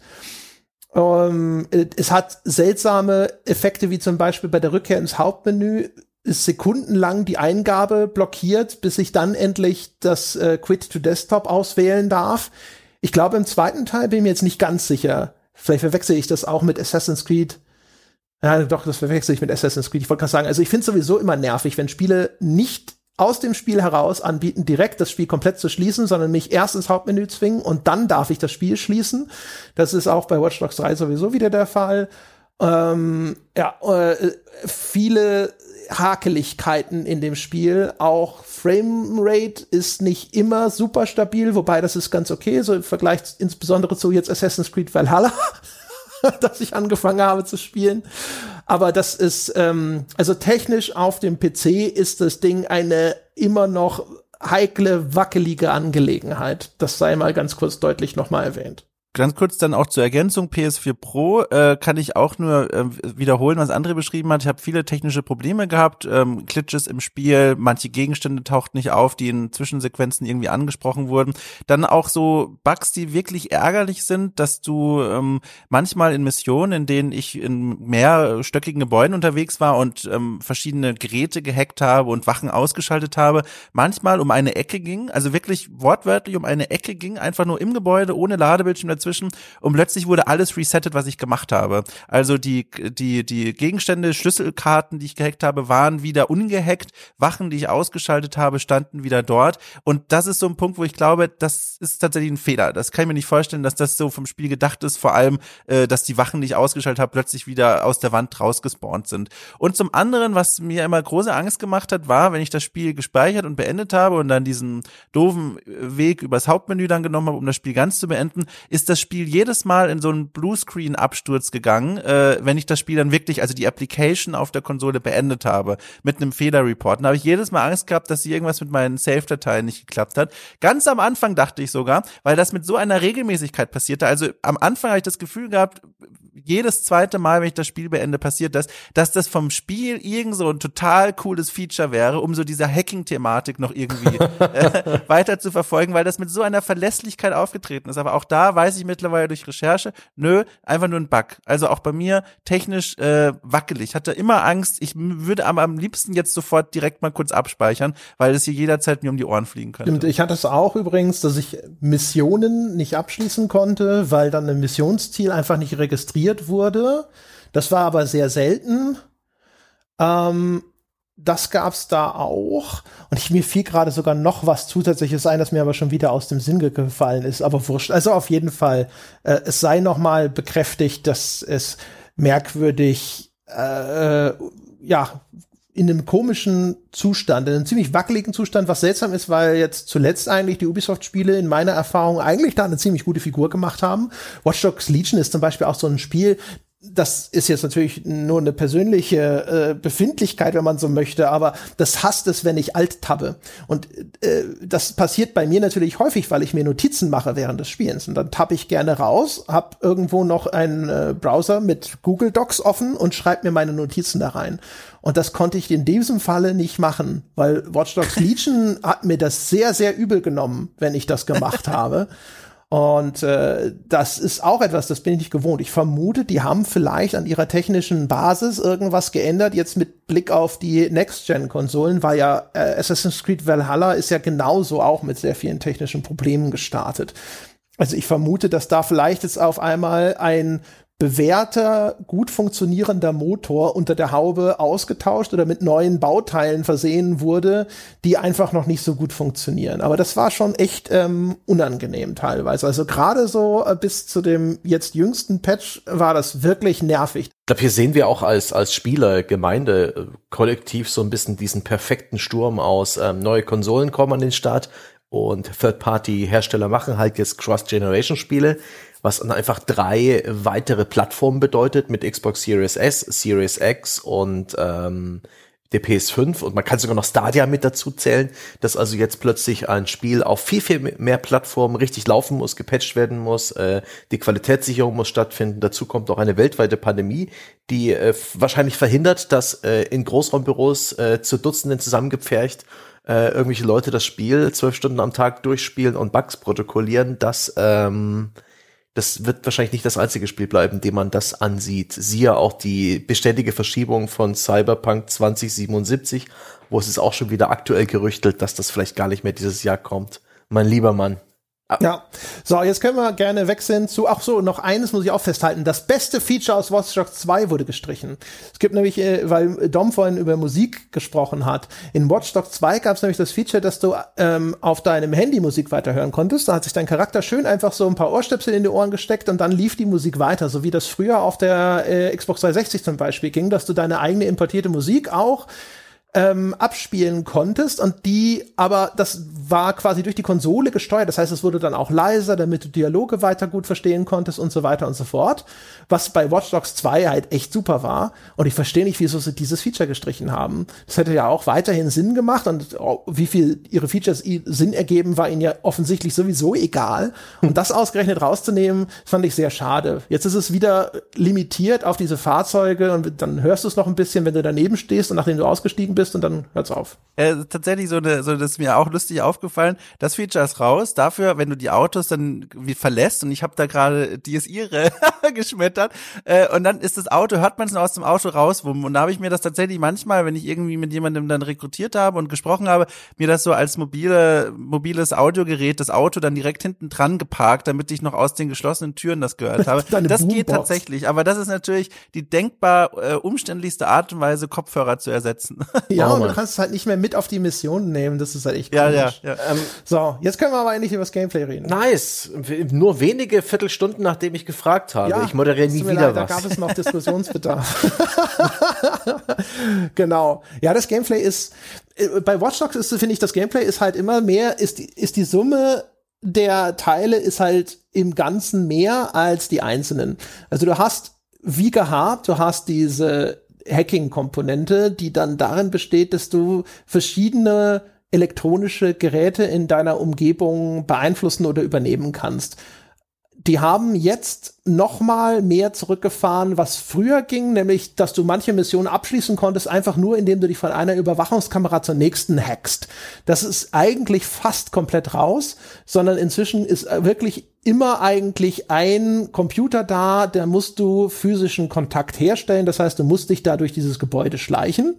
Und das, was sie da in dem hinzugefügt haben, ist dafür, dass sie das Angebot an Drohnen erweitert haben. Es gab ja schon in Watch Dogs 2 diesen Quadcopter, mit dem man dann sehr viel rumdüsen konnte. Und jetzt gibt's hier ganz viele unterschiedliche Drohnen. Das ist ja auch jetzt so ein Zukunftsszenario. Das heißt, dass die ganze Stadt ist durchzogen von so einer zweiten Verkehrsader, zehn Meter über dem Boden, wo die ganzen Drohnen rumfliegen.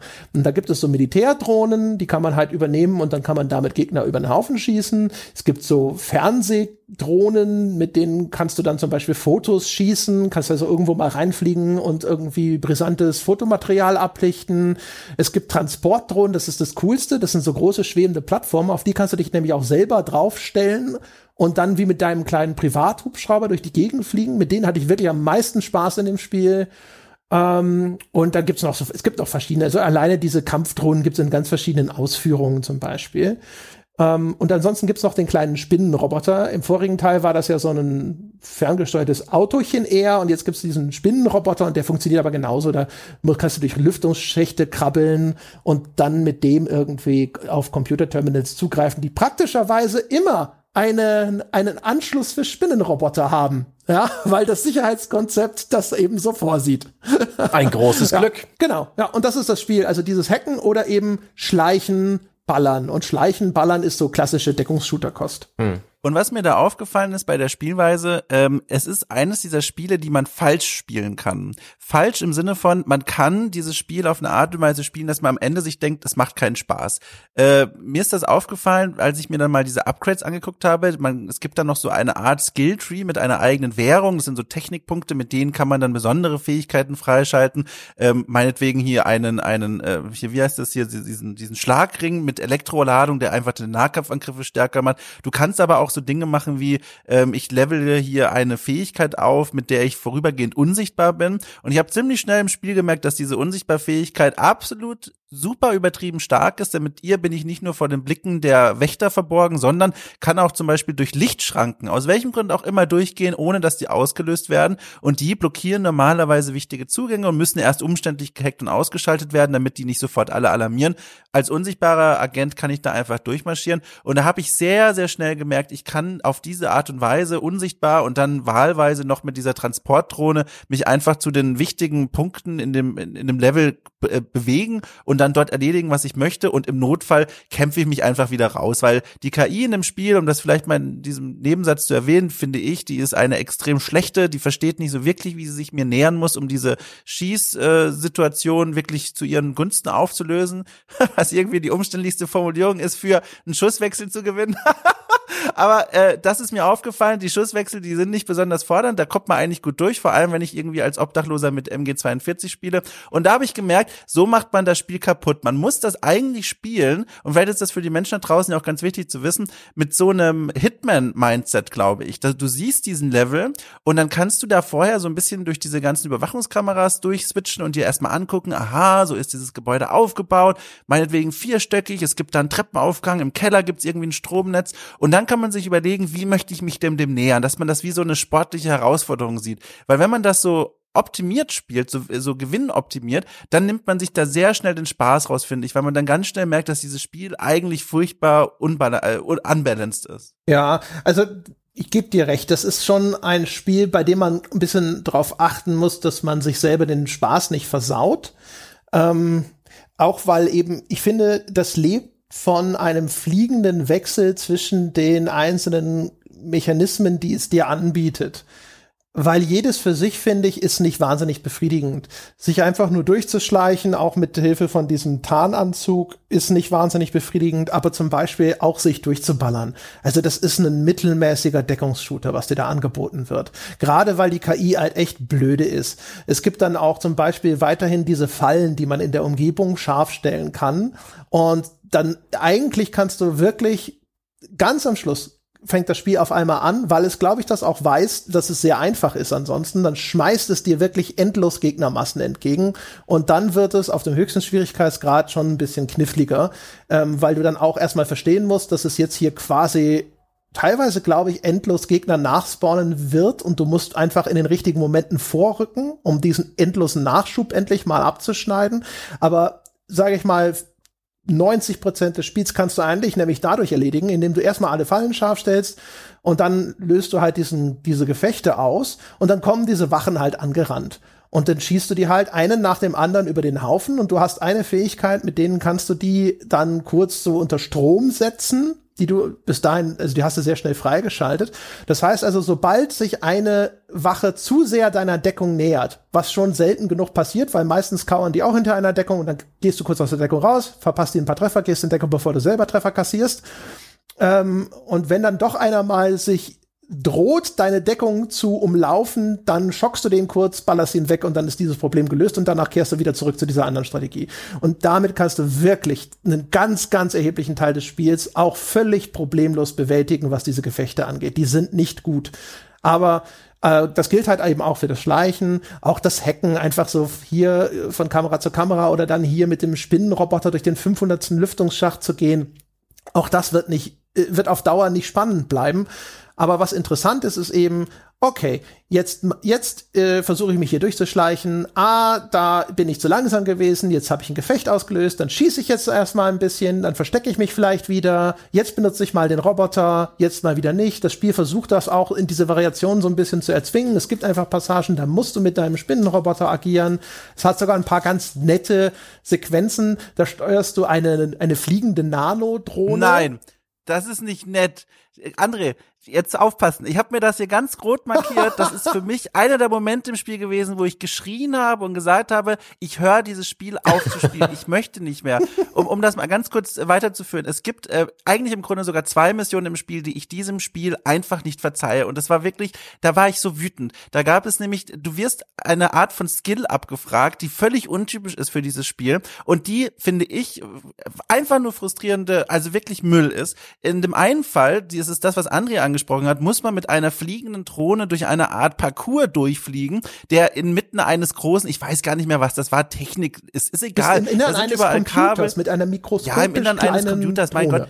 Ja, da sind dann so, da sind dann so Hitzefelder, die man nicht berühren darf. Da sind so Kältekammern, durch die man ganz schnell durch muss. Man darf nicht zu oft mit dieser, mit dieser Drohne an die Wand drankommen, weil dann dieser Lebensbalken runtergeht. Und man ahnt schon, worauf es hinausläuft. Man muss diesen Parcours durchlaufen, ohne dass die Drohne dabei kaputt gibt. Klar, es gibt da ein paar Rücksetzpunkte, aber in diesem Parcourslauf gibt es Momente, wo du dann auch noch nicht nur darauf achten musst, verbrannt zu werden und zu erfrieren mit dieser Drohne und nicht die Wände zu berühren, sondern dann gibt es auch noch noch Windzüge, äh, die dich in eine Richtung ziehen und versuchen, dich gegen so eine Elektrowand zu drücken, wo da auch ganz schnell der Lebensbalken verschwunden ist. Und das ist alles nur, um an einen Punkt zu kommen, den du hacken kannst. Und das ist eine Art von Skill-Abfrage, die so frustrierend war und die mich, das war einfach nur Gängelei. Da hat das Spiel, finde ich, mir nicht Abwechslung gegeben, sondern einfach nur mich gegängelt. Und sowas ähnliches gibt es dann nochmal an einer anderen Stelle im Spiel, wo du einen verletzten Spinnenroboter in so einer Art ganz miesem Jump'n'Run einen Lüftungsschacht hochbewegen musst. Und da musst du erstmal hinkommen. Das heißt, du musst von Tisch zu Tisch springen. Und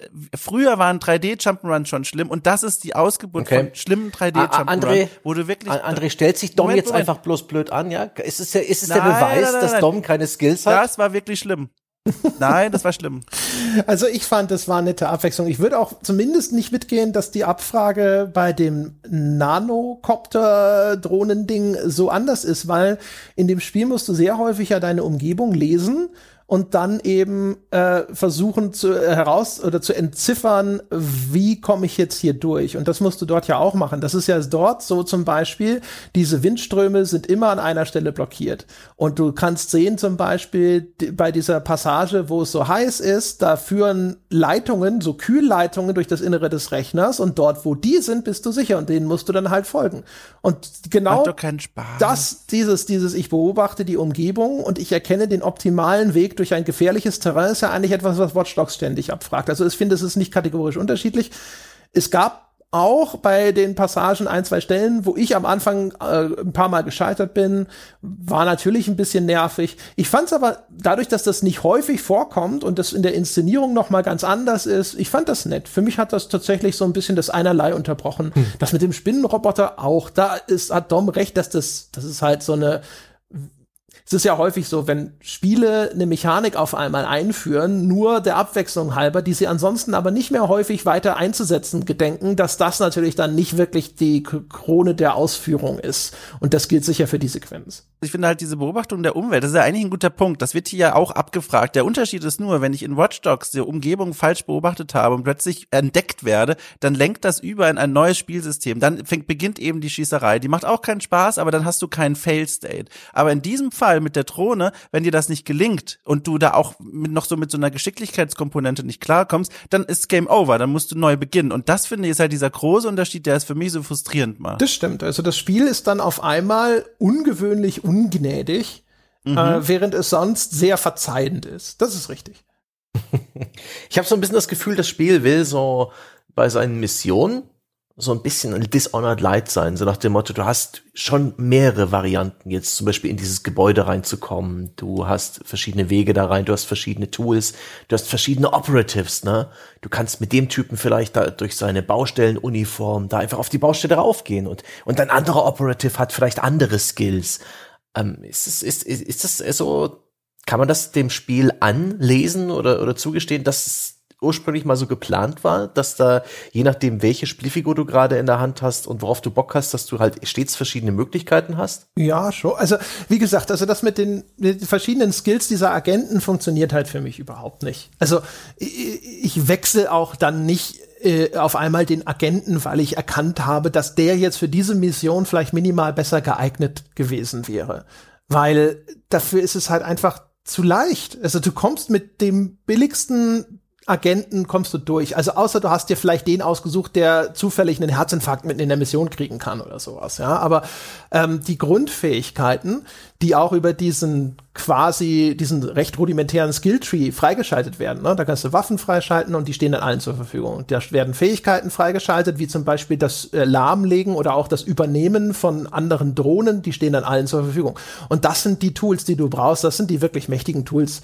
Gerade später aber zum Beispiel dann eben dieser, dieser Wechsel. Also da ist eine Drohne, dann übernehme ich jetzt diese Riot-Drone mit ihrer eingebauten Schrotflinte und fliege einfach rum und baller alle äh, Wachposten über den Haufen mit dem Ding. Und wenn sie die entdecken, dann schießen sie halt die Drohne ab, aber meine Figur sitzt irgendwo in Entfernung in Sicherheit. Und dann kommt manchmal halt auch dieses coole Gefühl aus dem ersten Watch Dogs wieder auf, dass ich sogar vor dem gesicherten Bereich stehe. Ne? Das Spiel macht das wieder mit diesen Restricted Areas äh, wie es auch in Assassin's Creed und so ist. Das heißt also, es gibt Bereiche, die sind markiert und sobald du da reingehst, dann äh, wird das Wachpersonal auf dich aufmerksam, wird auch sofort aggressiv und äh, versucht dich zu beschießen und so weiter. Und auf den normalen Straßen aber bist du einfach nur ein Passant. Und dann kann ich mich von außen in diesem sicheren Bereich da reinhacken, auch mit so einer Drohne und kann dann halt da drinnen wüten, wie ich will. Äh, ich bin im, im äh, ich bin sicher sozusagen. Und das, das ist ziemlich cool, finde ich. Da kommt dann die eigentliche Kernfantasie von Watch Dogs nämlich immer am besten zur Geltung, ja, dass du dieses dieser Technikgott bist, ja, dem auf einmal die Stadt zu Füßen liegt. Was sie ansonsten echt auch komisch zurückgefahren haben übrigens. Zum Beispiel, also die Benutzung von Fahrzeugen ist generell reduziert in Watch Dogs Legion im Vergleich zu Watch Dogs 2. Das merkt man auch daran, wie die Straßen angelegt sind. In Watch Dogs 2, da, mit, da war ja auch zum Beispiel die Umgebung von San Francisco noch mit im Spiel. Und da gab's halt richtig große, ausladende Straßen. Da konntest du auch mal richtig Gas geben. Und jetzt ist London natürlich sowieso äh, anders von der ganzen Architektur der Stadt. Aber hier, das ist wirklich so Stadtverkehr häufig, ne? Du düst da zwar auch schon durch, aber es gibt nicht diese großen, breiten Straßen. Der Verkehr ist, glaube ich, auch nicht mehr ganz so nett. In Watch Dogs 2 war der Verkehr so nett organisiert, dass du eigentlich, wenn du genau mitten zwischen den beiden Fahrspuren geblieben bist, dann hast du eigentlich immer freie Bahn, gerade mit so einem Motorrad. Und hier musst du dann so Schlangenlinien dann doch durch den Verkehr fahren. Es gibt ganz wenige Missionen, die dich in Fahrzeuge reinzwingen. Und die wenigen, die es machen, bei denen ist es dann häufig auch richtig idiotisch gibt eins so ein, so ein Ding, wo du dann auch, um einen Stadtteil zu befreien, auf einmal so ein Autorennen fahren musst, was völlig bescheuert ist. Nice. Das ist einfach so blöd. Das war wirklich völlig idiotisch. ja. Wenn, wenn, Und äh, aber zum Beispiel bei dem äh, bei Watch Dogs 2 zum Beispiel, da konntest du ja die Ampelanlagen noch manipulieren. Ich glaube, es ist gar nicht mehr dabei. Du kannst zwar auch jetzt zum Beispiel Fahrzeuge, die irgendwo stehen, dazu veranlassen, dass die nach vorne fahren und dann fahren die halt so Wachen über den Haufen, aber das ist fast nie wirklich sinnvoll. Das benutzt du fast gar nicht. Aber dafür gibt's halt die Drohnen. Und die Drohnen sind zum Beispiel halt echt super. Also zum Beispiel echt äh, mit dieser äh, Transportdrohne. Ich bin dann da echt so schön rumgefahren. Da kannst du auch ein bisschen cheesen. Es gibt ja diese Skillpunkte, die, diese, die da überall versteckt sind. Auch da übrigens, hier, da meldet sich dann das klassische Ubisoft-System. Ist so ein Stadtteil befreit, werden die alle eingeblendet. Das sind über die kleinen grünen Rauten auf einmal auf der Karte. Und dann bin ich dann halt, die sind gerne irgendwo oben auf äh, hochgelegenen Punkten und du musst ganz klassisch Watchdogs erstmal finden, wie komme ich denn da hoch, ne? An welcher Regenrinne darf ich hier denn hier hochklettern? Und ich bin dann halt da so mit meiner, mit meiner Cargo-Drohne langgetuckert und immer, ah, da liegt wieder eins auf dem Dach. Mal runter, landen, aussteigen, einsammeln, wieder draufklettern. Die ist super langsam leider. Vielleicht auch, weil das äh, Streaming sonst nicht hinterherkäme, wenn du dann da wirklich mit, wie mit so einem Helikopter über die Stadt fliegst. Und ich bin dann halt wirklich einfach so zur, zur nächsten Mission gezuckelt, weil ich dachte so, naja, vielleicht finde ich ja da auch schon mal einen günstigen Einstiegspunkt und dann nehme ich zwischendrin diese Dinger auf den Dächern mit. Das war zum Beispiel echt schön. Ja. Aber viele andere Sachen, gerade wenn es dann hinten nach hinten raus meint, es müsste kampflastiger werden, sind dann eher oh, so. das machen sie oft, das machen sie oft. Ähm, äh, wurde schon angesprochen, das Skillpunkte und so weiter. Wie sieht denn die Progression im Spiel aus? Denn man hat ja nun immer wieder unterschiedliche Operas, zwischen denen man durchwechselt. Die leveln ja wahrscheinlich nicht auf, sondern was, was schaltet man frei im Spielverlauf? Inwiefern wird deine Spielfigur oder werden deine Spielfiguren mächtiger? Wird dein Repertoire größer? Habe ich schon erzählt hier. Wieder nicht zugehört. Es gibt, das, also, es gibt diese, diese übergreifenden Skills. Die kannst du freischalten. Ich kann diese Drohne übernehmen, ich kann diese Waffe freischalten und die Also ist es haben in der Form von einem alle. Skillbaum oder ist es aus einem Shop-Menü? Ich kann mir das nicht so ganz. Das sind, es ist wie ein, ist eher wie ein Shop-Menü. Das sind halt Icons und da, die sind sortiert in, das sind Upgrades, das sind Waffen, das sind nicht tödliche Waffen und noch eine vierte Kategorie, die mir nicht einfällt und dann ist in jedem Ding sind so sechs Stück und die kannst du dann halt alle freischalten und auch noch in mehreren Stufen upgraden. In der ersten Stufe kannst du eine Drohne nur lahmlegen, in der zweiten kannst du sie selbst übernehmen und in der dritten Stufe kannst du sie einfach nur gegen ihre Freunde kehren. Dann arbeitet die für dich, ohne dass du selber was machst. Danke für die Erläuterung. Fühlt sich das nach einer soliden Progression an? Ist das irgendwie motivierend? Ist das willkommen oder ist das auch eher bloß so, hm, okay? Ich finde halt interessant, äh, dass sie gesagt haben, ich kann es aber auch mir vorstellen, warum, diese Skill-Trees, die schaltest du im Laufe des Spiels, äh, nicht Trees, äh, diese Skills schaltest du im Laufe des Spiels frei, im Laufe des Spiels kannst du deine Gadgets weiter aufwerten äh, und unabhängig davon äh, geschehen Dinge mit deinen Agenten. Das heißt, wenn deine Agenten sterben, diese Skill-Trees sind nicht an die mhm. Personen mhm. gebunden, sondern einfach nur an Spiel, an den Spielstand. Das ist natürlich klar, weil es wäre unheimlich frustrierend, wenn da irgendwie du einen, einen Agenten hast, der sehr gut in etwas ist und dann stirbt oder ins Gefängnis muss und du nicht auf ihn zugreifen kannst, weil du dann vielleicht an so einen fast Sackgassenmoment gerätst. Auf der anderen Seite bringt es dich auch in so einen Snowball-Modus, dass du je länger du das Spiel spielst, immer mächtiger wirst und dann äh, greift nochmal das, was ich vorhin gesagt habe, du musst dann einfach aufpassen, dass du dir die Mission nicht kaputt hm. spielst, dass du wirklich dann so mit so einer Neugier, mit so einer kindlichen Neugier rangehst und sagst, guck mal jetzt hier, welche Sachen kombiniere ich denn, um hier ein bisschen Spaß zu haben, um an mein Ziel zu kommen. Weil wenn du dann einfach wirklich knall auf, auf Optimierung gehst, dann werden die Agenten ganz, ganz schnell, noch schneller als sie es ohnehin sind, zu Wegwerfagenten, weil die ja eigentlich nur Vehikel für die Fähigkeiten sind, die du an den Schauplatz heran anträgst. Hm. Und das ist so, so, ja, das ist mir aufgefallen. Das fand ich ganz interessant, aber. Hm. Ist halt so ein Roguelike-System quasi, ne? Ja. Was ich echt komisch finde, ist, dass es gibt dieses, diesen Permadeath-Modus für die Agenten. Und das Spiel gestattet dir aber nicht, das im Spielverlauf umzuschalten. Das musst du am Anfang entscheiden und dann muss diese Entf Entscheidung Bestand haben. Und das fand ich recht ärgerlich, weil ich habe ohne Permadeath gestartet und wollte dann eigentlich gerne darauf wechseln, aber habe dann natürlich nicht mehr eingesehen, deswegen komplett neu anzufangen. Und das ist halt scheiße. Ich verstehe auch nicht, warum man das, also ich verstehe, dass man vielleicht sagt, wenn du im Permadeath startest, dann musst du da bleiben wegen Ranking, bla, nickel die Schnupp, weiß der Himmel was.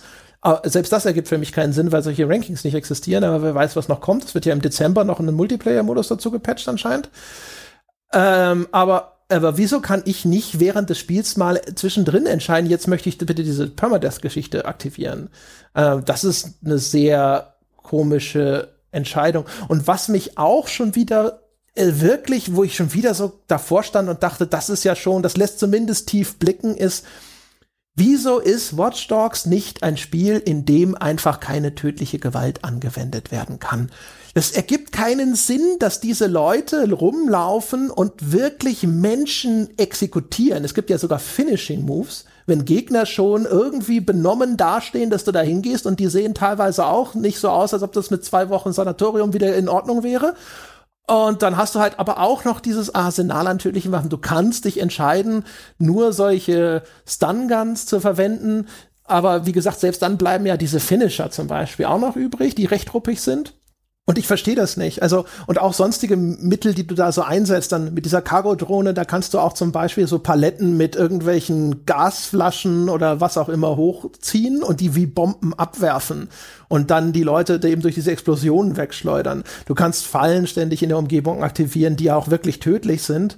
Und das passt überhaupt nicht. Und das, ich habe so das Gefühl, so, aha, anscheinend geht es nicht ganz ohne. Also man muss dem Spieler zumindest optional gestatten, Menschen umzubringen. Äh, das akzeptiert der Markt sonst nicht. Das scheint zumindest die Meinung bei Ubisoft zu sein, weil ansonsten verstehe ich nicht, wieso nicht Watch Dogs längst eine Spielereihe ist, die auf tödliche Gewalt wenigstens verzichtet. Hm. Es gibt im Spiel auch nur einen Punkt, wo das mal referenziert wird, wo das mal ganz kurz als Reflexion zurückgeworfen wird, aber ja, auf eine ganz wirklich, aber ich, du denkst so, ja, jetzt, also, jetzt kommst du. ja, genau. Es ist halt wirklich original ein Satz, also es ist wirklich ein Satz, eine Frage sogar äh, und das war's. Und das ist so der Rettungsschirm, den man sich auf einer narrativen Ebene gespannt hat, um zu sagen, ach guck mal, wir framen das ja so ein bisschen kritischer, aber es ist natürlich Blödsinn. Und ich finde, das führt mir wieder so ein bisschen an den Punkt zurück, den ich vorhin mal hatte.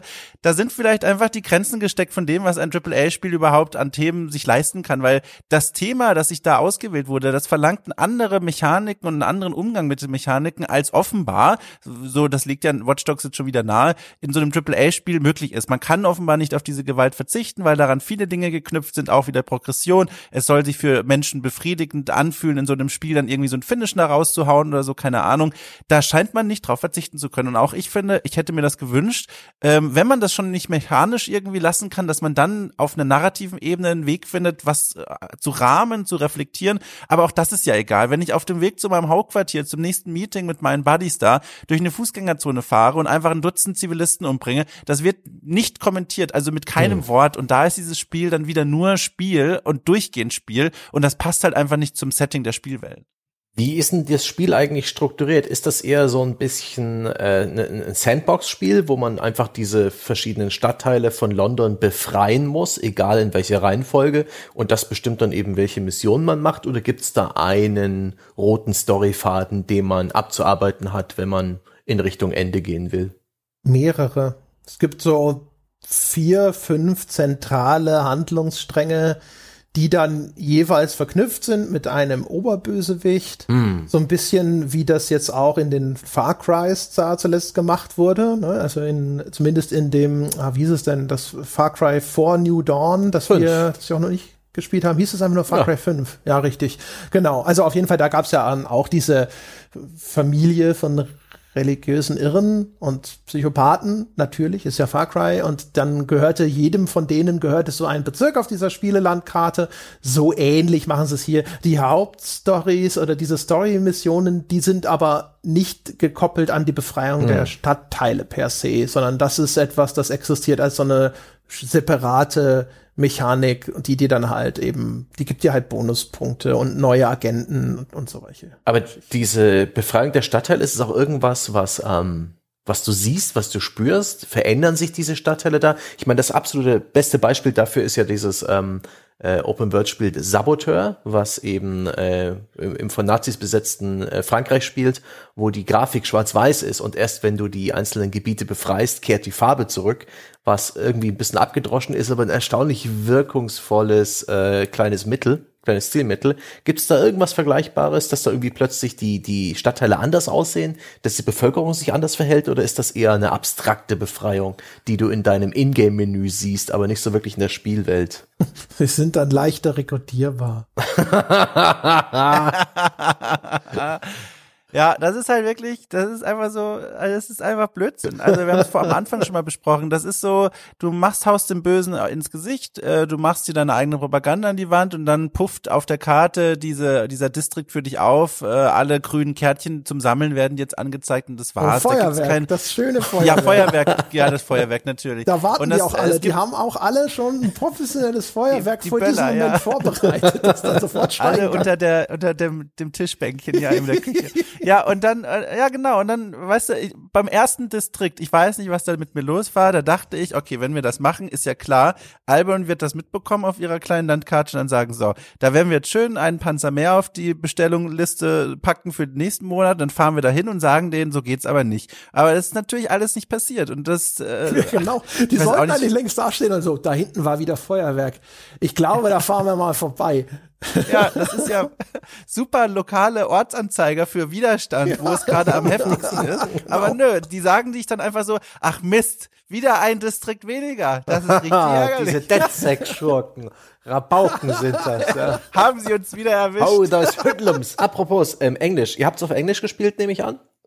Ja. Mich interessiert ja. nämlich die Qualität des British English und der Dialekte und ähm, ist das, ist das cool, weil ich mag britisches Englisch sehr gern, auch wenn es ein bisschen überzeichnet ist, auch die einzelnen Dialekte im Englischen, ähm, da habe ich große Freude dran. Ist das etwas, wo das Spiel dir hier und da Freude bereitet oder ist das, könnt ihr das mit einem Schulterzucken ähm, kommentieren?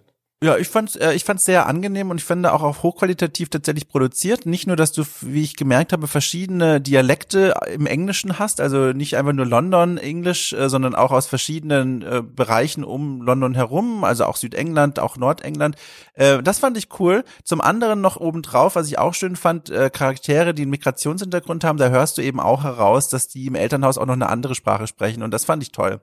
Oder auch wenn Englisch nicht die Muttersprache mhm. ist. Also das, äh, das hat mir sehr, sehr gut gefallen. Ich habe aber dann auch gemerkt, dieses British English, aber das ist jetzt wirklich dann wieder sehr persönlich und subjektiv, ähm, also besonders subjektiv, dass es einige Voice Actors gab, die mich unheimlich mhm. genervt haben, wo auch dann so ein bisschen zugeschlagen hat, die Falle aus diesem Zufallsgenerator, dass die Stimme also in gar keiner Weise zu dem, zu dem Menschen gepasst hat, der da vor mir stand. Und da habe ich mir dann gedacht, so, das ist jetzt irgendwie gerade so ein Kontrast irgendwie, da merke ich, da wurde was zusammengewürfelt. Aber wenn man nur die Stimmen hört, finde ich, da klang das sehr, sehr, sehr gut und überzeugend. Also ich mag das ja auch. Ich finde ja so, das britische Englisch ist super. Äh, das ist eine schöne breite Palette auch an verschiedenen lokalen Akzenten. Was mir gefehlt hat, ist tatsächlich, ein paar, äh, ich hatte, es gibt relativ wenige, die so dieses was man so klassisch damit verbindet mit, ähm, ich weiß nicht mehr, Sebastian, du hast mir das auch gezeigt, der, der Sketch, äh, dieser britische Sketch mit den beiden Nazi-Soldaten, die so langsam sich die Frage stellen, ob sie vielleicht die Are we the baddies? Ja, genau. Hans, are we the baddies? Look at this. Skulls in our uniforms. Ja. Skulls, Hans. Und, und genau diese Sprachmelodie, die gibt's relativ wenig. Da haben sie ja äh, David Mitchell halt nicht engagiert. Aber ich, ich hoffe doch zumindest ordentliche britische Schimpfwörter und sowas. Bogger. Äh, ja, Bogger! Ja, sowas in der Art, ja. Das ja, ist ja, gut. da gibt's ganz viel, äh, ganz vieles Bloody und so Bloody, weiter. So ja, wunderbar. Das, das mag ich. Da bin ich, ein, auch wenn es ein Klischee ist, ist es ein Klischee, das ich sehr mag. Das finde ich cool. Und hat dieses Spiel auch ein Stück weit virtuellen Tourismus zu bieten? Denn London ist schließlich eine Metropole, die haben sicherlich viele potenzielle Spieler schon mal gesehen. Da haben uns Schulausflüge hin verbracht. Da hatten wir äh, unter uns vielleicht auch mal einen Pressetermin. London glaube ich, hat schon durchaus einen Wiedererkennungswert, auch weil es in den Medien so oft zu sehen ist. Ist das, ist das gegeben? Es ist ja eine Zukunftsversion von London, die ist ja vielleicht auch ein bisschen umgebaut. Ja, aber schon, also ne, die, die, die klassischen Gebäude sind natürlich alle dabei. Ne? Da ist ein Big Ben, da ist ein House of Parliament und da ist ein Buckingham Palace und so weiter und so fort. Erstaunlich wenig davon äh, kommt man wirklich rein da hatte ich mehr erwartet. Man ist mal so hier, äh, ne, Tower Bridge und so unterwegs, aber ich hätte eigentlich gedacht, so Buckingham Palace kommt man, glaube ich, gar nicht rein. Ne? Man läuft nur mal über so ein Glasdach. Ich wusste gar nicht, dass er ein Glasdach mhm. hat. Das war, das war für mich eine neue Erkenntnis und kann da so ein bisschen reingucken. Ähm, ich hatte das, also normal ist ja, also zumindest so Assassin's Creed und sowas, die versuchen ja immer so einen äh, Sightseeing Forest Gump zu machen, ja, dass du überall mal hinkommst. Und das war tatsächlich noch ein bisschen weniger, aber die, die Landmarks sind natürlich da, sogar neue. Also es gibt da im Spiel einen Nexus Tower, den ich dann nicht kannte und dann erstmal gegoogelt habe und festgestellt habe, dass das ein Bauprojekt ist, über das noch nicht beschlossen wurde, aber im Spiel gibt's den schon, da steht der schon fertig, ne? Und so ansonsten das Eye of London, also das große Riesenrad ist da und dieses, dieses eiförmige Gebäude, das Name mir gerade nicht einfällt. Das ist schon, in der Hinsicht ist das schon schön. Das sieht natürlich auch schick aus und da so ein bisschen dran rumzuklettern oder auch eben, wie gesagt, mit den Drohnen da rumzufliegen. Das war schon schön. Also mir hat das auch gut gefallen. Also London ist natürlich auch eine ausgelatschte Metropole, aber wenigstens mal wieder eine europäische und nicht so eine, jetzt welche Stadt in den USA haben wir uns denn diesmal ausgesucht, Geschichte. Hm. Also in der Hinsicht fand ich das schon echt angenehm. Und wie gesagt, also das, das mit den Drohnen ist schon eine coole Idee, ne? Da so überall so rumzudüsen und mit denen Schabernack zu machen, das ist cool. Gibt es eigentlich irgendwelche Nebenaufgaben interessanter Art oder, oder Minispiele, irgendwas abseits der, der Pflicht, die man dazu erledigen hat im Spiel, die euch irgendwie aufgefallen ist? Positive ja, oder Dart negativer halt, Natur? Ja. Dart. Da, ich habe gesehen, Darts. dass man Alkohol trinken kann oh. und je besoffener man ist, desto mehr Punkte kriegt man beim Dart. Ne? Das ist ja revolutionär. Ja, das ist wirklich, also das ist schon das nicht ist mal so mehr ein Minispiel. Das ist, du kannst da an einer Stelle quasi mit einem Zapfhahn interagieren. Ja, das ist halt, dann, es gibt halt dieses Dartspiel, dann klar, wir sind in London, Europa, ein Fußball liegt manchmal rum, mit dem kann man dann so Geschicklichkeitstribbling machen. Also zum Dartspiel nochmal kurz, da war ich, also da habe ich noch mit am meisten Spaß und Frust in diesem Spiel gehabt. Gleichzeitig, ich habe da gegen die Menschen gespielt, die in diesem Flüchtlingslager herumstanden. Hast ihnen das Geld aus der Tasche gezogen, ja? Ja, das, ja, sie, sie mir. Also ich habe da viel Geld gelassen und auch viele Nerven. Die waren alle besser als ich, selbst die Amateure, die haben da geworfen wie eine Eins. Äh, da war ich sehr lange, auch so abstrus das einfach klingt, aber das ist einfach passiert. Ähm, und ansonsten, also ich glaube, ein Großteil der Nebenaufgaben, wenn man jetzt von diesen Goodies mal absieht, hier, du kannst dich betrinken und bist dann eine Minute lang wobbel wobbel und so, generieren die sich aus diesen Rekrutiermissionen der NPCs, also der Agenten, die man sich ins Team holen kann, wo es dann eben heißt, hier, guck mal, kannst du da jetzt hingehen und äh, für den irgendwie sein komisches Starter-Pad wiederholen ja. und dann macht er bei dir mit. Das sind so Vergiss die, den, vor allem die Nebensmissionen, die sich daraus speisen. Vergiss den guten Parcel Fox nicht. Es gibt hochspannende Missionen, wo du dich als Paketbote Ach Gott, ja, prekäre darfst. Arbeitssituation in der Gig Economy. es gibt da, das ist dort eigentlich alles längst ausgelagert auf Drohnen, ja. Also Amazons äh, feuchte Träume sind dort schon Realität. Das wird alles von Drohnen hin und her geschiffert. Und das äh, macht dort eben Parcel Fox, diese futuristische Firma. Und für die darfst du dann aber auch äh, Tran Transportaufträge annehmen. Und da gibt es sogar unterschiedliche Klassen von Paketen. Es ist ein Hauch von Death Stranding, weht durch London, Sebastian. Ja, da gibt es nämlich Zeit, äh, so, so Terminlieferungen, da musst du schnell hin. Es gibt äh, besonders leicht zu beschädigende Pakete und so weiter. Ah, da ist der, da muss man aber erstmal danach wieder tief ein- und ausatmen, dass der Puls okay. wieder Ich habe den Eindruck, was äh, das übliche überbordende Open World Konzept von Ubisoft angeht, scheint Watch Dogs Legion hier echt eher so das das Minimum zu bieten. Das scheint gar nicht so überfrachtet zu sein, gar nicht so so so üppig. Ja? Da ist die die Fettschicht äh, bei diesem Schinken ist ja gar nicht so dick ausgeprägt ich weiß nicht, ob das was Gutes ist. Also, was hier halt so im Vordergrund steht, ist halt so dieses, vor allem immer, wie gesagt, dieses Agenten rekrutieren und daraus dann eigene hm. Nebenmissionen generieren, die dann vom Spiel da reingeknallt werden. Aber ansonsten, ich, also, in anderen Spielen mag ich das sehr, mich äh, diesen diesen Tätigkeiten hinzugeben, weil die mir oft auch noch ein Gefühl für die Spielwelt geben. Hier hatte ich so deutlich wie wie schon lange nicht mehr das Gefühl, das wurde reingestreut, also mhm. diese Paketliefereien, was völliger Irrsinn ist in einer Welt, in der alles von Drohnen geliefert wird ähm, und hier irgendwie Dart spielen und so. Das war halt dabei, weil man es halt mhm. halt dabei haben wollte, so als kleine Garnierung obendrauf. Aber das hat mir nichts gegeben. Am ehesten fand ich dann noch interessant, dass es an einigen ausgewählten Orten in der Stadt auch sehr dicht konzentriert, wenig gestreut Bekleidungsläden gibt, in denen du dir unterschiedliche äh, Modeaccessoires und Kleidungsstücke zulegen kannst. Da gibt's eine ganze Menge an Auswahl. Und was ich da halt interessant fand, war, es gibt dann verschiedene Modelabels und da hast du dann so ein Gefühl für, ach guck mal, in dieser Welt sieht Sportkleidung so aus und legere Kleidung so. Aber ich meine, wenn man schon an dem Punkt ist, wo man versucht, nach Spuren zu suchen, die einen die Spielwelt so ein bisschen näher zu bringen, dann merkt man ja eigentlich, da ist hier was mhm. schiefgelaufen. Ja, du kannst auch, wenn du so durch die Gegend schlenderst, dann ist da auf einmal mal so eine Art Flohmarkt in der Seitengasse, wo bizarrerweise auf offener Straße offensichtlich gefälschte Ausweisdokumente verkauft werden, wo ich mir auch gedacht habe, ja. so oppressiv kann es eigentlich gar nicht sein. Da würden es werden, wären sie in München oppressiver, was das angeht. Und äh, dann findest du da mal so einen kleinen Shop, der halt indische Kleidung verkauft. Und da habe ich mir echt sehr schicke indische Klamotten zugelegt für meinen Charakter, der vorher in einem Kilt rumgelaufen ist. Und ähm, das ist, das, das war dann irgendwie nett, wo ich gedacht habe, ach guck mal, das passte irgendwie zu dieser Seitenstraße, dass da so ein kleiner Klamottenladen ist. Die Klamotten, die er dann verkauft hat, waren vielleicht ein bisschen zu stylo, äh, aber egal, die waren halt hübsch. Und das war dann, das war dann nett. Aber ansonsten, ich habe auch das Gefühl, ähm, in Watch Dogs 2 konnte man die ganzen Läden alle noch betreten. Und hier ist es häufig so ein Shop-Menü, das vorne mhm. am Eingang steht und das war's. Also ja. da sind sie auch irgendwie, habe ich das Gefühl, so von dem Aufwand, der betrieben wurde, eher noch mal einen Schritt zurückgegangen. Ich habe so ein bisschen den Eindruck, das Spiel will gespielt werden, so als ein, als eine, ja, ist so ein Spiel, wo man so ein bisschen Crusader Kings mäßig seine eigene Story baut, wo man sich so überlegt, okay, ich mach mal ich mache mal mein Squad nur aus Bauarbeitern oder ich, ich nehme nur Rentner mit in mein Team und ich mache mir sozusagen meinen eigenen Spaß, indem ich mir eigene Challenges und Limitierungen setze. Aber es scheint nicht so wirklich 100% das getroffen zu haben.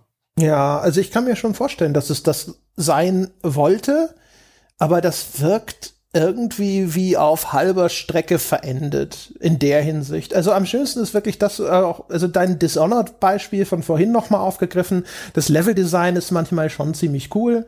Da siehst du hier, ne, da könnte ich jetzt was mit dem Spinnenroboter machen oder hier, ich kann mich durch die Kameras hacken und ähm, dann ähm, kann ich mir einen Code für einen Zugangscode für die Tür, die jetzt verschlossen vor mir ist, kann ich mir von diesem Computer runterladen. Ich kann das aber auch vielleicht auch noch auf anderem Wege erreichen, eben indem ich mich mit dem Roboter in diesen Raum reinbegebe und und und und und. Ne? Und ich kann hier ballern, ich kann hier schleichen, ich kann hier mit meiner Drohne rumfliegen, ich kann auch mal schießen und eine Mission super einfach beenden, indem ich einfach mit meiner Transportdrohne auf dem Dach lande und dann fühle ich mich total clever und habe das Spiel ausgetrickst. In den Momenten ist es dann echt cool. Aber ja, das ist, das ist, glaube ich, so das Highlight von dem Ding. Ne? Dieser Wechsel zwischen den verschiedenen Mechaniken, die dir angeboten sind, über eine Kamera hier eine Falle scharf schalten und dir dann den Weg freiräumen, bevor du das Gebäude überhaupt betreten hast äh, diese Scan, das sind wie so, wie so Metalldetektoren, das sind so Scanfelder beim Betreten vieler Gebäude, die kannst du meistens abschalten und dann ist da eine Wache in der Nähe und die merkt das dann zum Beispiel und geht und schaltet das wieder an. Das ist einer der wenigen Momente, wo die KI dann auch irgendwie ganz cool wirkt und dass ihr das auffällt. Und dann denkst du so, ah, jetzt muss ich erstmal die Wache da irgendwie loswerden und die weglotsen.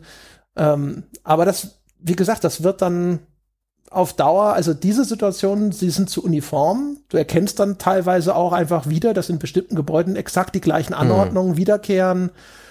Und dann ist es halt echt so, du spielst dich da so durch und das ist schon ganz nett. Nichts davon ist richtig scheiße, nichts davon ist aber auch richtig gut, dass du denkst so, yeah, so wie bei Ghost of Tsushima, ne, das Kampfsystem macht mir so viel Spaß, ich möchte jetzt einfach kämpfen. Mhm. Sondern du denkst dir schon immer so, wie komme ich jetzt schnell durch die Mission durch?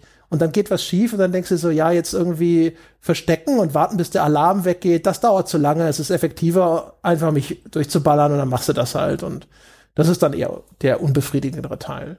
Und obendrauf vielleicht noch, also dem schließe ich mich total an, vollkommen. Und obendrauf vielleicht noch, ich habe am Anfang so eine Art Sog, Neugier gespürt, äh, als ich dann angefangen habe, die Leute zu scannen, was das für Menschen sind, wen ich rekrutieren könnte, was sie für Fähigkeiten haben. Und dieses, ich sag mal, Einfangen der Menschen, dieses Reinholen ins Team, das fand ich am Anfang irgendwie ganz spaßig. Da habe ich ja mal drüber nachgedacht und mir gedacht so, nee, eigentlich, ich finde halt Pokémon gut. Und das, was ich hier mache, ist gerade Pokémon fangen. Das ist exakt das. Ich sehe Pokémon, die gute mhm. Fähigkeiten mhm. haben und fangen die. Und das ist genau derselbe Wirkmechanismus. Und das heißt, ich finde in dem Fall nicht Watch Dogs Legion wegen der Mechanik gut, sondern ich finde die Mechanik gut, die auch Watch Dogs Legion, aber auch Pokémon zum Beispiel ganz prominent in den Vordergrund stellen. Du bist halt einfach neugierig, welche Karte du als nächstes umdrehst, wenn du so ein bisschen dich umschaust. Aber sonst, also das, was André beschrieben hat, ja, und dann halt noch, was mir halt dann so gefehlt hat, wo, wo, warum ich auch dann so zufrieden bin und froh bin, da jetzt weg zu sein. Die Spielwelt selbst, zum einen gibt mir die überhaupt nichts, was so ihren Charakter angeht. Ich habe nicht, nicht das Gefühl, dass die Entwickler entweder verstanden haben, wahrscheinlich aber eher nicht umsetzen konnten, was sie mit diesem Spiel eigentlich mhm. verfolgen wollten. Diese ganze Thematik von Widerstand und Überwachung, das wird nur ein paar Sekunden angedacht, aber nie zu einem Maße ausgespielt, wo ich mir denke, wow, das gibt mir jetzt irgendwas, das macht jetzt für mich interessant. Also überhaupt nicht. Ja, genau. Also die, die Spielwelt am Anfang denkst du auch, ach cool, ne, so eine Zukunftsvision, ne? Es gibt autonome Fahrzeuge jetzt in London und das kannst du auch einsetzen. Du kannst jetzt sagen, so fahr mich einfach an meinen Zielpunkt. Das macht es dann aber viel zu langsam es geht dir auf den Sack und dann fährst du doch wieder selber zum Beispiel.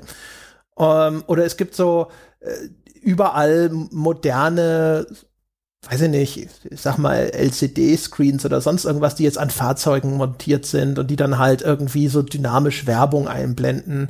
Aber das ist alles dann auch erschreckend uninteressant. Also du hast immer mal wieder so zwischendrin kommt dann so, so eine Albion-Werbung oder sonst irgendwas, das dann Bezug nimmt auf die ganzen Probleme, die diese Welt darstellen will. Aber ganz viel ist einfach nur so, authentisch anmutende, strunzlangweilige Banken oder sonst was Werbung, wo man so denkt, so, ja, das könnte auch in echt vielleicht so aussehen. Und es würde mich nicht interessieren. Nicht die Bohne würde es mich interessieren. Ich bin quasi sogar schon geschult darin, solche Dinge einfach auszublenden, ja. Und das ist dann aber wirklich ein Großteil. Also es ist nicht so etwas, wo man denkt so, ah, es ist eine so durchdachte Zukunftsvision von diesem London, wo es sich lohnt und wo es erfüllend ist, sich diese Details anzuschauen, weil sie neue Facetten dieser Vision zum Besten geben. Sondern das ist halt einfach Zeug, das ist so Set-Dressing, ja. Das soll halt die Anmutung einer realistischen, futuristischen Stadt darstellen und mehr nicht. Es soll nicht vertiefen, es soll nicht irgendeine große kohärente Vision ergeben oder sonst irgendwas. Und an den Stellen, wo sie es dann eben auf der erzählerischen Ebene vertiefen, da gibt es halt überall diese, diese schlimmen Brüche mit dem, was sie da veranstalten. Und das macht es dann halt wieder sehr unbefriedigend. Also es ist halt wirklich nur so, als immer da, wo es ein bisschen sandboxig wird, da wird's gut. Wenn du mit so einer Drohne äh, langfliegst und stellst fest, ah, guck mal, da unten der Eingang, der hat so automatische Türen, die äh, einfach mit einem Bewegungsmelder sich öffnen, dann kann ich damit ins Gebäude reinfliegen und kann da dann irgendwelche Sachen anstellen. Das sind, das sind die guten Momente im Spiel. Ja. Und wie gesagt, also auch erstaunlich, wie wenig das mit den Fahrzeugen. Ich erinnere mich in alten Watchdogs mit Verfolgungsjagden und hinter dir mhm. fahren die Poller hoch und du kriegst eine kurze Zeitlupensequenz, wenn die Polizisten dazwischen da, dagegen rammen. Und jetzt gibt's nur so komische Rampen, die du hochfahren kannst und da ist nix mehr mit jetzt hier explodiert der Gullideckel oder hier schaltest du alle Ampeln auf grün und es gibt einen riesen Crash hinter dir auf dieser Kreuzung, das ist alles raus. Schade. Gerade dieser Unsinn, den man in Watch Dogs 2 anstellen konnte mit den Hacking-Fähigkeiten, der hat echt Spaß gemacht. Dieses, dieses leicht anarchistische Chaos anrichten.